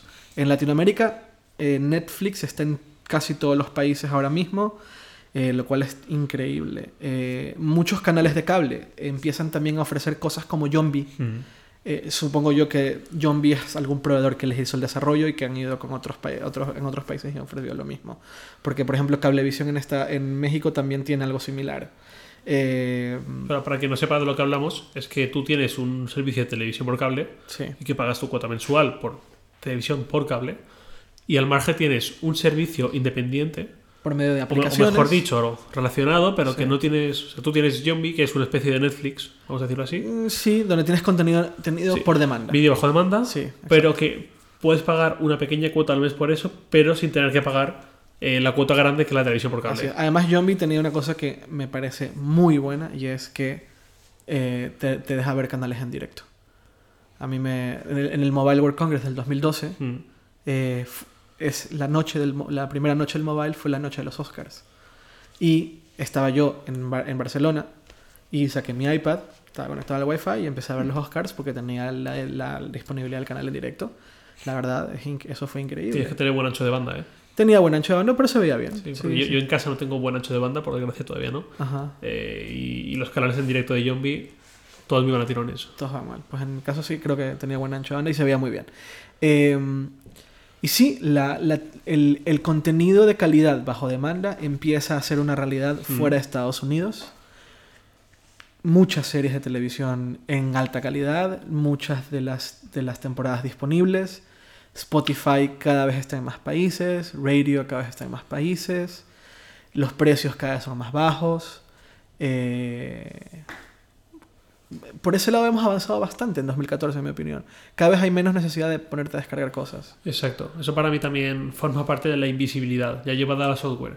Para mí es muchísimo más cómodo eh, pagar una cuota al mes y ver cosas con un clic, Mm, con, con- con tres clics, que no tener que hacer 28 clics en enlaces falsos de descarga, que son publicidad, y acabar bajándome algo que a saber qué calidad está y que saber si al final es lo que promete o no. Sí, y, la, la- la comodidad de tener acceso a algo inmediatamente, sin pensártelo. Eh, Aquí un matiz. sí, Popcorn Time y similares. Ahí va algunos. sí. a Creo que eso es me- una terrible noticia para, para todos estos servicios. O sea, Pero a mí Popcorn Time me molesta un ¿te montón. molesta? ¿Qué te molesta? Me mole- a mí me molesta, a mí me molesta, a ver, a mí no, a mí no me jode la disponibilidad de contenido por medio de canales no oficiales cuando esos canales no oficiales no hacen dinero, porque no están, porque no se están lucrando con el trabajo de otros. Pero cosas como Cuevana y todas estas tonterías, a mí me series Lee que al Mm. final hacían mucho dinero con, con series de televisión que no les pertenecen a mí me, me resulta conflictivo. Entiendo la necesidad. o sea, cuando un usuario me dice a mí, yo uso Cuevana, yo no le puedo decir nada. Yo no le puedo decir, "Eres- o sea, estás loco, no hagas eso. Porque yo entiendo que accede a Cuevana o similares a falta de un canal oficial. No, no les queda de otra. Claro. Mi problema es con el dueño de Cuevana. Mi problema es con el dueño de Series Lee. Que luego, que tú, aparte que tú usan el argumento de la, de la cultura libre, Mm. De la libertad de expresión para seguir lucrándose y lucrándose en serio mucho dinero usando el trabajo que no les pertenece. Mucho trabajo que aparte, o sea, hacer una serie es caro, es caro en serio hacer una serie. Entonces, vale, si yo no puedo ver una serie al día siguiente de que fue- se, fue- se emitió en Estados Unidos, en, en mi aquí en España, por medio de Canal Plus o por medio de, de, de, de Ono o por medio de... Movistar TV, Movistar. Wacky, etcétera. Ajá. Pues, ¿qué hago? Pues voy y me la descargo. Claro. No me queda- Ahora, a quien se la descargo, no le, no, no- no- no le veo un solo banner, porque uso una búsqueda, ni siquiera entro al Pirate Bay, que tienen banners. Mm. Lo que hago es, tengo un busca- yo- ahora yo tengo un sistema automatizado de descarga sol por medio de Synology, pero bueno, eso es... Eso ya trucutismo. sí, un trucutú total. Entonces se llama Seek Rage, para el que esté interesado. Seek Rage lo instalas en un servidor, en mi caso en un Synology, entonces agarras las fuentes de los RCS, de los torrents y le dices, quiero que te pongas a bajar esto, esto, esto, esto, esto, esto, esto, esto solo. Todo se baja solo y todo está disponible al día siguiente, a las horas de que se transmitió y ya está ripiado y subido. Y nunca te topas con un solo banner. Y nunca Alguien está haciendo dinero de esa descarga. Bien. Hasta ahí bien. Porque nadie se ha lucrado del trabajo ajeno. Pero en el momento en el cual aparecen servicios que se lucran de trabajo que no es suyo, ahí es cuando para mí empieza el problema. Ahí hay un problema. Vale, pero entonces no tienes problemas con Popcorn Time. Pero Popcorn Time hace plata, ¿no? Popcorn Time no hace dinero de, de- de lo que están haciendo. Yo no he visto Publi. mm, ¿No tienen servicio de suscripción? No, yo no he visto nada de eso. ¿Cómo O sea, se sostienen? Son torrents y lo único que han tenido que hacer es crear la aplicación, pero el resto, ¿Y la aplicación cuesta? no. La aplicación es gratuita. Sí. Bueno, pues dale, usa Popcorn Time. No hay problema. No, que decir, no sé, no, no lo sé. Ah, no, yo no, yo no uso Popcorn Time porque yo tengo otros métodos para ver televisión. Yo, Pero, pero has probado Popcorn Time? no, no, no, yo nunca, nunca me ha tocado usarlo. Pruébalo. No, eh, No, no, no, solo, no, no lo digo en plan te va a encantar y vas a usar o sea, siempre. por saber qué onda. sí. Sí. te digo pruébalo porque O sea, es que creo que no, no se puede competir contra eso. No, no, no, y, te digo, no se puede competir contra Cuevana. O sea, te lo digo ya. Con, Cuevana es, Cuevana es, entras, eliges la película, das play y estás, estás viéndolo. Y Mega, y Mega, y Mega Movie, ¿cómo se llamaba el, el servicio que usaba las películas hospedadas en, en Mega Upload? Mega vídeo. Mega Video era un poco lo mismo. Ah, No, llegaba a ese nivel. Y, Te- yo, y yo era premium, yo pagué. Ah, pues mira. Yo pagué y mi dinero se lo llevó al FBI King.com. Ya, ya. Pero, pero lo de Popcorn Time es que es de escándalo, es que es como Netflix gratis. Pues imagina. Y tú eliges el subtítulo que quieres ver, eliges la calidad, eliges. Eh... Pero, Y yo vale. no elige nada más. Vale, yo, bueno. yo, yo uso torrents porque yo lo que hago es hacer un streaming desde mi Synology Mm. a la televisión que está conectada a la red por, y con un cliente de Plex. Ya, es lo como lo, yo lo hago. Mm. Entonces las series están en el disco duro y tengo todo el setup hecho para que yo, para que yo pueda transmitir las series en, en 1080p. Claro, Y tú también las descargas. Claro, yo las Claro. no hago streaming. Exacto, Popcorn Time es streaming al final. sí, sí. Que es lo único que veo lo que alguien podría competir, es que te deje descargar. Para cuando te vas de viaje, por ejemplo. Ya, ya, ya, pero cuando... Pero para estar en casa, Pero si mañana me aparece un cliente de streaming, eh, o sea, por un lado, el on demand de Movistar TV, pero si no, no está la serie disponible, tengo una forma de hacer streaming en, mil, en 720p, ya no Mm. necesito ni 1080p, con 5.1, importante. Yo odio Jiffy, por eso odio Jiffy, porque todo está en estéreo. Eh, yo lo, lo usaría. Yo no necesito, yo lo- de hecho a la semana borro todo. Mm. Intento borrar todo. Cuando todo lo que he descargado lo empiezo a borrar, pero no, no tiene ningún sentido guardarlo. Eh, es complicado. Pero para mí se resume en cómo hacer, mientras más simple sea para el usuario, exacto. Por eso digo que contra Popcorn Time es, imposible competir. hasta el día que tenga...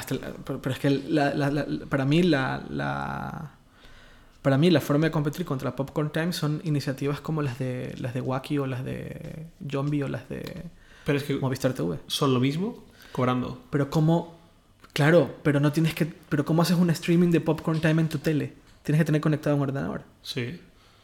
Sí, claro, hasta que saquen Popcorn Time para Smart TVs. Ya, bueno, ahí, ahí, ahí tendremos un problema, pero por el momento, Pero es que puedes incluso usarlo en tu smartphone o en tu tablet y transmitirlo vía. pero implica tener que usarlo en tu, en, tener en tu tablet, hacer el streaming a la tele, implica más. Sí, pasos. vale, de, de acuerdo con eso. ¿Ya? Pero si tú tienes. Yo, yo tengo un, un HDMI mini DisplayPort, un cable. ¿Tu hermana o tu madre Mm. usarían Popcorn Time o usarían eh, Movistar TV? Popcorn Time, perdón. Mi hermano o mi madre, como ejemplo de persona tecnológica, si yo les dedicase. Tu hermana que tiene mi edad, ¿verdad? Sí, sí, Y- un año menos, sí. Bueno, un poco por decir dos casos particulares. Sí, exacto. O sea, 35 y 60 años más o menos, sí. aprox. Muy tecnológicas. O mi hermano no tanto, pero bueno. Tu, tu hermana tiene Twitter, usa internet, o sea, Sí. un poco entiende la onda. Sí, pero en cuanto quiera algo más, me llama. Exacto. Vale, si yo les dedicase yo creo que media hora a enseñarles cómo funciona Popcorn Time y a decirles que tienen que conectar este cable a la tele, Ajá. yo creo que les compensaría no pagar. ¿Sí? Yo creo que sí. Mira tú. Yo, yo, yo creo, o sea, yo, yo, Que yo pagaría gustoso, ¿eh? porque 10 euros al mes no es nada. Mm, O sea, si, si tienes un trabajo, sí, aunque no cobres mucho, es que no es nada. sí. Y, y tienes un poco la garantía y tienes. Sabes que estás haciendo lo, lo correcto, ¿no? O sea, lo- lo- si fuesen 100 euros, pues a lo mejor dicen, no, mira, lo correcto no es que me cobre 100 euros, No, pero por 10 exacto. euros. Pero igual que, igual que- a ver, eh, era relativamente cómodo, la- las alternativas de Spotify gratuitas eran relativamente cómodas y Spotify está ganando, ¿no? ¿Qué alternativa sería Groupshark que cerraron? Las que Pero habían... Groupshark, Groupshark que era una web, no tenía aplicaciones, no estaba en el móvil, no, no, no era, no era igual. O sea, Groupshark Era igual y no era igual. 5 minutos. Pero muchísima gente usaba Group Shark. Mucha gente usa YouTube en el móvil Exacto. en 3G por la calle para Ya, ya. escuchar música. O sea, gente para todo. Pero Spotify está empezando a levantar bastante audiencia, bastante suscriptores. No lo suficiente, pero, lo, pero están levantando. También me parece relativamente caro Spotify, ojo. Yo lo pago gustoso, yo pago, yo pago ¿Hace los caro? 6 euros, bueno, 6 euros por medio de Movistar me parece carísimo. Claro. Sí. Yo solo por catálogo. Aplicaciones en, en, en Mac, en Imagínate, PC, imagínate Spotify a 3 Android. euros. Claro, imagínate Movistar TV, no series, Movistar TV por 4 euros. Eso no va a pasar Imagínate nunca. un Mau Pro Retina por 30 euros. No, no, ya no me, pero me refiero a que cuando llegas a un número de, de usuarios lo suficientemente grande, Mm. puedes tirar para un poco para abajo el precio y, y Pero Spotify no tiene, o sea, tiene... son 10 euros, ¿eh? No es tan, no es tan barato.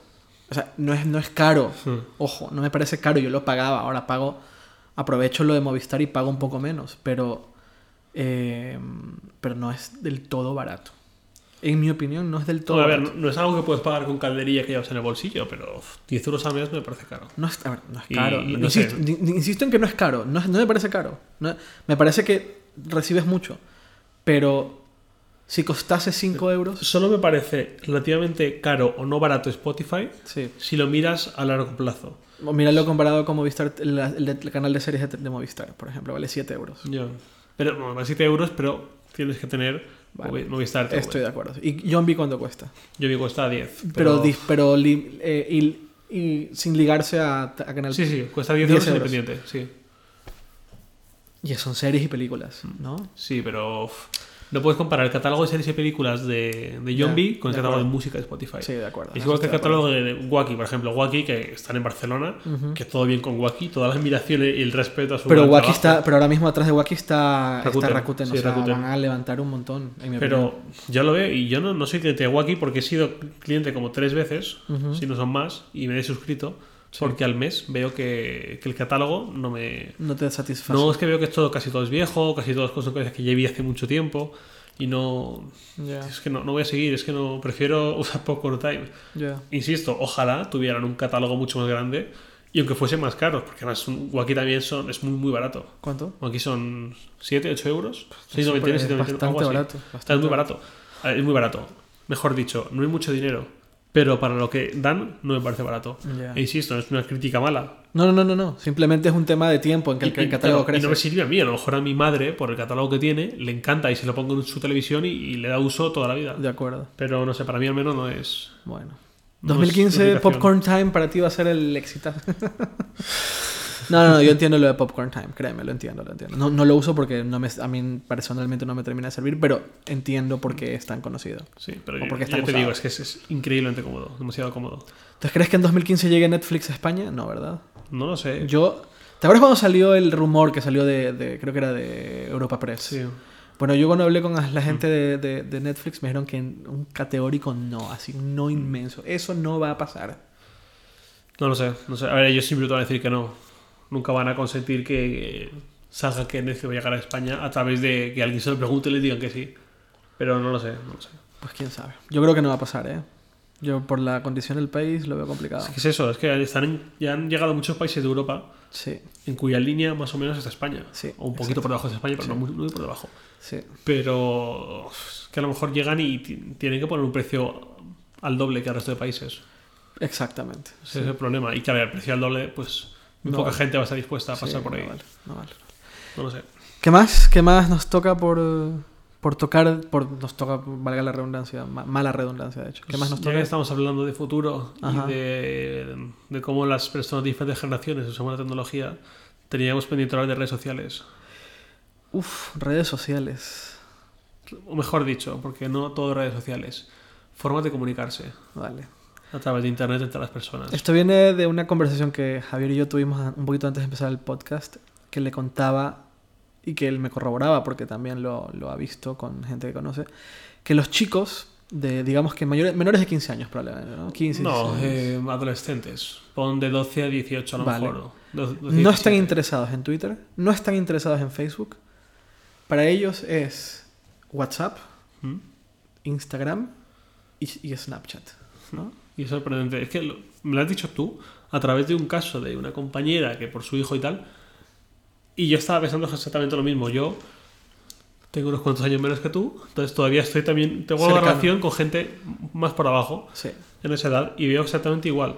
Yo veo que a lo mejor hay gente que de mi edad o, o algo más que me dice, tienes un montón de likes en Instagram, pese a no tener 3.000, se- 2.000 o 3.000 seguidores, pero en proporción te veo un montón de likes. Y yo digo, ya, pero es que yo veo gente de 15 años que tienen más likes que yo. Claro. Y claro. no tienen más seguidores que yo, tienen menos. sí. Bastantes menos en muchos casos. Sí. Pero ves fotos suyas con 150 o 100 likes porque a lo mejor veo, pues, no sé, eh, el hermano de un amigo que veo que se ha hecho Instagram y me meto por lo típico a medio cotillar, a ver, ay, mira, este hace 5 años que no lo veo, a ver cómo está. Y digo, ostras, es que tiene una barbaridad de likes, pero salvaje. Y nosotros, la gente de nuestra edad, de esta oficina, de, de la competencia con la que nos relacionamos, este mundillo así, gente de Twitter que vemos, que hablamos con ellos y tal, que nos conocemos, estamos muy por debajo ahí. Y es súper curioso. Y es que están adictísimos a Instagram. Además, el uso que le damos nosotros a Instagram es distinto al de Sí, ellos. ¿no? nosotros usamos la cámara trasera, ellos usan la cámara frontal. Exactamente. Sí, sí, sí. Están contando su vida por Sí. medio de fotos. Pero de ellos. Exacto, No de lo que ven. En primera persona. Exacto. Lo que, de ellos mismos, no de lo no, que están mejor viendo. dicho, en tercera persona. O sea, una persona que les ve a ellos y su entorno. Nosotros decimos qué es lo que nosotros vemos. Exacto. Decimos que estamos en este concierto, que estamos en este restaurante o que estamos Sí. en- haciendo esta actividad. Ajá. O este, paisaje bonito. Ellos dicen, yo, yo, estoy, estoy con esta vestido- otra persona. Exacto. Estoy vestido así. Exacto. Estoy haciendo esto y es hacia ellos. Sí. Sí. Sí, sí, sí, sí, sí. Súper curioso. Y luego la enfermedad por WhatsApp. Y bueno, lo de A ver, WhatsApp. no me gusta hablar de enfermedades No. con cosas de tecnología porque la he sufrido yo bastante. Pero eh, el tótem que es WhatsApp es la plataforma, es la vía para comunicarse con Sí, todos. Sí, sí, sí, sí, sí. Es increíble, es impresionante. Y la gente no lo toma como una red social, pero termina funcionando como Mm. tal. Yo siempre dije que, que la red social original era el Messenger. O sea, ni los foros, el Messenger fue como la red social Mm. original. Eh, y ahora ha sido, Messenger ha sido reemplazado por WhatsApp, al menos en Hispanoamérica. Mm. Y es muy sorprendente la forma en que se usa. Muy sorprendente. Y ahí es donde cualquier argumento de Telegram o de Wire o de cualquiera de estas nuevas plataformas de comunicación se derrumba. O sea, no hay comparación y no hay forma de alcanzar. La única esperanza de, de Telegram, me encanta Telegram, pero la única esperanza de Telegram es que se convierta en nicho de algo. Como Sí, en algún momento lo sí. fue, había una plataforma en Estados Unidos que se empezó a usar bastante, que se llamaba... Ah, se me fue el nombre. Ya me voy a acordar el nombre, pero era, era, era muy usada porque no requería los números de teléfono para comunicarte. Como iMessage o como. O como. O como, O como WhatsApp. WhatsApp. Sí. Eh, pues estoy revisando si tengo instalada esa aplicación, pero es que ya, ya la he desinstalado. Pues me acordaré y la pondré en las notas del podcast. Eh, WhatsApp. ¿Qué pasa si WhatsApp saca su cliente de web? O sea, la mierda Telegram, ¿verdad? Lo estuve pensando, ¿eh? Cuando salió el rumor. Sí. A ver, yo ya de antes había escuchado algo de que iba a sacar la aplicación de escritorio. Sí. Yo estuve pensando, ¿qué pa- a mí personalmente, también a mi entorno, porque al final depende de tu entorno, pero yo personalmente, ¿qué pasaría si WhatsApp saca cliente web o, o aplicación de escritorio? Porque con cliente web me daría igual. Pero aplicación de escritorio, que es lo que uso tú con Telegram, sí que quizás cambiaría. Pero con tal de que puedas escribir en el teclado del, del, de la No, pero yo una, solo una web no me vale. ¿No? Y lo de usar Fluid, pues ya lo uso con Trello, no creo que lo usara. Ya, Fluid es sí. una aplicación para crear aplicaciones Web. web, apps. Web apps. Sí, una mierda. Eh, lo uso con Trello porque Trello tengo muchas pestañas y paso a tenerlas todas también en el navegador. Ya. Pero con, con- A ver, yo uso. Para mí, Telegram es como Twitter. Y WhatsApp es como Facebook. Uso personal que le doy, ¿eh? Ok. A Facebook entro una vez al día, dos veces al día como mucho. Y paso mucho de Facebook. Y, y no estoy mucho ahí, no subo mucho contenido, eh, no presto demasiada atención. A lo mejor me un privado y contesto a los dos días porque me da pereza abrir el privado. Y con WhatsApp igual, con WhatsApp, igual estoy dos días sin abrir WhatsApp. Porque la gente con la que tengo que hablar ya sabe que si me quiere localizar, WhatsApp no es el sitio. Es Telegram. Y si alguien, algún despistado, el típico de, "Eh, Javi, ¿qué tal todo? Oye, que tenía una duda, a ver si... Cosas así, ¿qué pasa? A lo mejor no contesto en un día o en dos días. En cambio, en Telegram estoy en el momento. Eh, ¿Y tú crees que Snapchat empieza a popularizarse en, en Hispanoamérica en 2015? Está en, en- en adolescentes. Yo, yo lo veo, o sea, yo lo veo ahí como en el, ¿sabes? Como en el punto cercano a que explote aquí. O sea, lo veo ahí, ahí, ahí, ahí. Es que no sé, ¿qué valor le da un adulto a Snapchat? No, nada, pero a los adolescentes todo. Sí, los todo, adolescentes, por todo, supuesto, y, todo. y no me parece mal. No, me parece increíble, me parece la herramienta para adolescentes. A mí me parece, de hecho, pues como cuando El se- el adolescente total. pasó de Fotolog a Twenty. Sí, Yo era adolescente en esa época. ya. Eh, Fotolog, vale que podías tener un número de usuario aleatorio y no hace falta que fuese tu nombre y apellidos. Pero quieras que no, por H o por B siempre acaba algún sitio tu nombre y tu apellido. Porque alguien decía, le dedico este, esta foto a mi amigo no sé quién. Sí. Vale, pues eso está bien deseado en Google, estaba abierto a todo el mundo, cualquiera podía verlo. Claro. En cambio, 20 no estaba indexado porque estaba cerrado. Y ya fue un gran paso. O sea, porque o- como Facebook aún, tu Facebook puede buscar sin necesidad de estar dentro. Y aunque una persona tenga todo su perfil cerrado, es muy posible que algo tenga. Sí. Alguna foto, algún me gusta, algún lo que sea, algo de Sí, información. Y Facebook no lo ha hecho fácil tampoco. O sea, Exacto. En cambio, 20, para- de hecho, siempre lo digo, para mí 20 era mucho mejor como red social que Facebook. Porque era más te, te resultaba mayor más Era súper limpia, súper agradable de usar, súper bien estructurada. Con cada rediseño era mejor. Sí. Y Facebook está. Facebook lo odio. Para mí, Facebook es como ver el Windows 98, Windows XP. lo peor de Windows. Para es verlo en Facebook. Todo lleno de, de información inútil, todo lleno de botones que nunca usas Sí, y una publicidad. sí. Pues yo veo que Snapchat está a punto de reventar en, en Latinoamérica y en España. A punto, a punto. Y que entiendo perfectamente por qué no permitió que, se lo, comp- que lo compraran. Porque en relativamente poco tiempo va a ser muy, muy importante. Y lo que hizo el movimiento de, de- de Facebook de comprar Instagram le salió bien barato. Bien barato. Exacto, esa es Muy, otra. muy barato. O sea, por WhatsApp pagaron 16 veces más que por Instagram. Sí.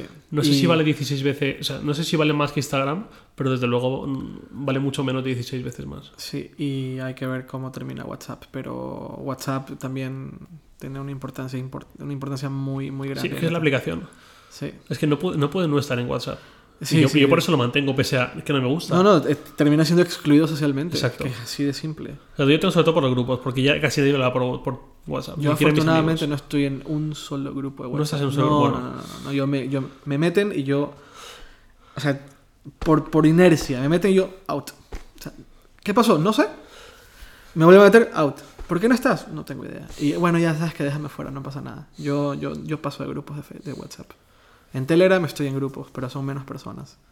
Y más tranquilo. Y también Y más, afín- y más afines, sí. En WhatsApp, eh, lo típico, grupos de la familia, de ex compañeros, todo eso, yo para afuera, para afuera, para afuera y para afuera. Sin más, sin más. Ah, ¿Qué queda? Bueno, pero red social de 2015, ¿qué? Snapchat. Snapchat, Sí, Snapchat. WhatsApp, Sí, sí, por desgracia va a seguir. Telegram seguirá como nicho, sí, como quien quiere estar así. Yo quiero estar así, desde luego, yo quiero formar parte de ese nicho. Estoy Yo a también. gustísimo con Telegram. Yo también, yo también. Me encanta Telegram. Sí, a mí también. Pero, pero si hablamos de la, de la gran tendencia del 2015, y sí, yo creo que se va a mantener entre, entre Instagram y WhatsApp. Y Snapchat debería de reventar en algún punto. En algún punto. Y ya veremos la reacción de los medios tradicionales cuando se enteren que existe Snapchat. Va a ser. Exacto. Y cuando hay niños de 15 años que usan Sí. aplicaciones que borran Sí. fotos automáticamente, Sí, criminalizarán a Snapchat. Sí, no, será Y lo dirán que peor. la culpable de que una chica se haya suicidado en un pueblo de. Albacete, sí, seguro. Lo Va a llegar. Será lo peor. ¿Qué nos queda? Destiny. Videojuegos. Sí. Videojuegos en global, sé que tú tienes muchas ganas de hablar de la importancia de Destiny. No, importancia o decepción, no sé ni cómo, ni cómo enfocarlo. O- por un lado entiendo que Destiny ha sido importante en el sentido de que como, como juego de nueva generación eh, cobró una importancia grande, fue uno de los juegos más vendidos, pero no, no cumplió expectativas. Ya, ya cuando lo veo un poco a la distancia, Ujú. me gusta, me encanta Destiny, pero... Sigues jugándolo. No. Eso no. es lo que marca al final. No, no, por falta de tiempo, ¿eh? no porque no quiero. Eh, por falta de tiempo, solamente por falta de tiempo. No, no, no de hecho no he descargado todavía ni la, la expansión. Si de verdad te encantase, Sí, jugarías como Mm, jugaste las primeras tres semanas. mm, es cierto. Sí. Sí, poco contenido. Es un problema de poco contenido. Yo creo que Destiny 2 va a ser el juego. Pero estuvo bien, estuvo bien para un mes. No estuvo mal.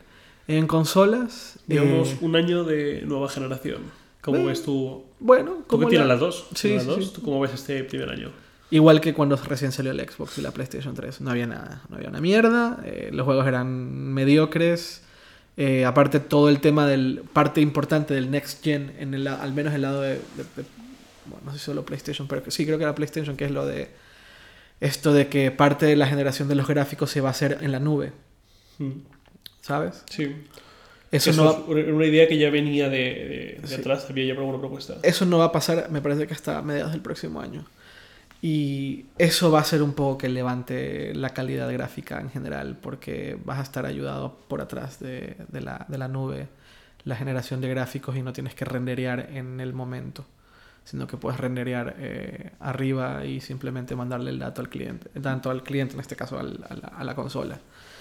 Eh, yo creo que yo creo que más que un problema de ahora mismo yo veo más un problema de, de creatividad en desarrollo de videojuegos que Mm. en, el- en la tecnología. Yo creo que hay poca propuesta nueva, hay mucho remake, hay demasiada continuación de las propiedades intelectuales que ya funcionan, demasiado demasiado eh, demasiado Halo, demasiado Assassin's Creed, demasiado eh, Far Cry, demasiados ya está en Far Cry 4, Assassin's Creed como 15. eh, Todo el mundo se metía mucho con Nintendo por esa dinámica, pero ahora pero todos están están- haciendo todo lo mismo, Sí. casi. todos están un poco en lo mismo. Ahora, hay, o sea, hay, el- el- la opinión general es que Far Cry 4 está bueno. Tal vez no es mejor que el 3, pero que está bien. La opinión general de, de, de Assassin's Creed, el nuevo, es que no está tan mal, aunque había muchos bugs, pero, Sí. tampoco, pero tampoco está tan mal. Eh, también creo que hay un problema de hype. Creo que se genera tanto hype alrededor de los videojuegos que ya que sale, mucha gente termina decepcionada.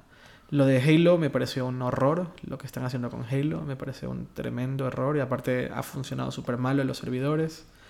Eh, Y con Destiny, pues Destiny me gustaba por un lado que finalmente era una nueva propiedad intelectual, o sea, era algo nuevo eh, de, parte de Bungie, que además Bungie eh, a mí me gustó mucho Halo 1, 2 y 3. Eh, sobre todo, Halo Reach me, me- me- gustó bast- Sobre todo Halo Reach me gustó mucho. Eh, y Destiny tiene muchas. Mucho, De- Destiny por momentos me recuerda mucho a, a Reach en particular. Y.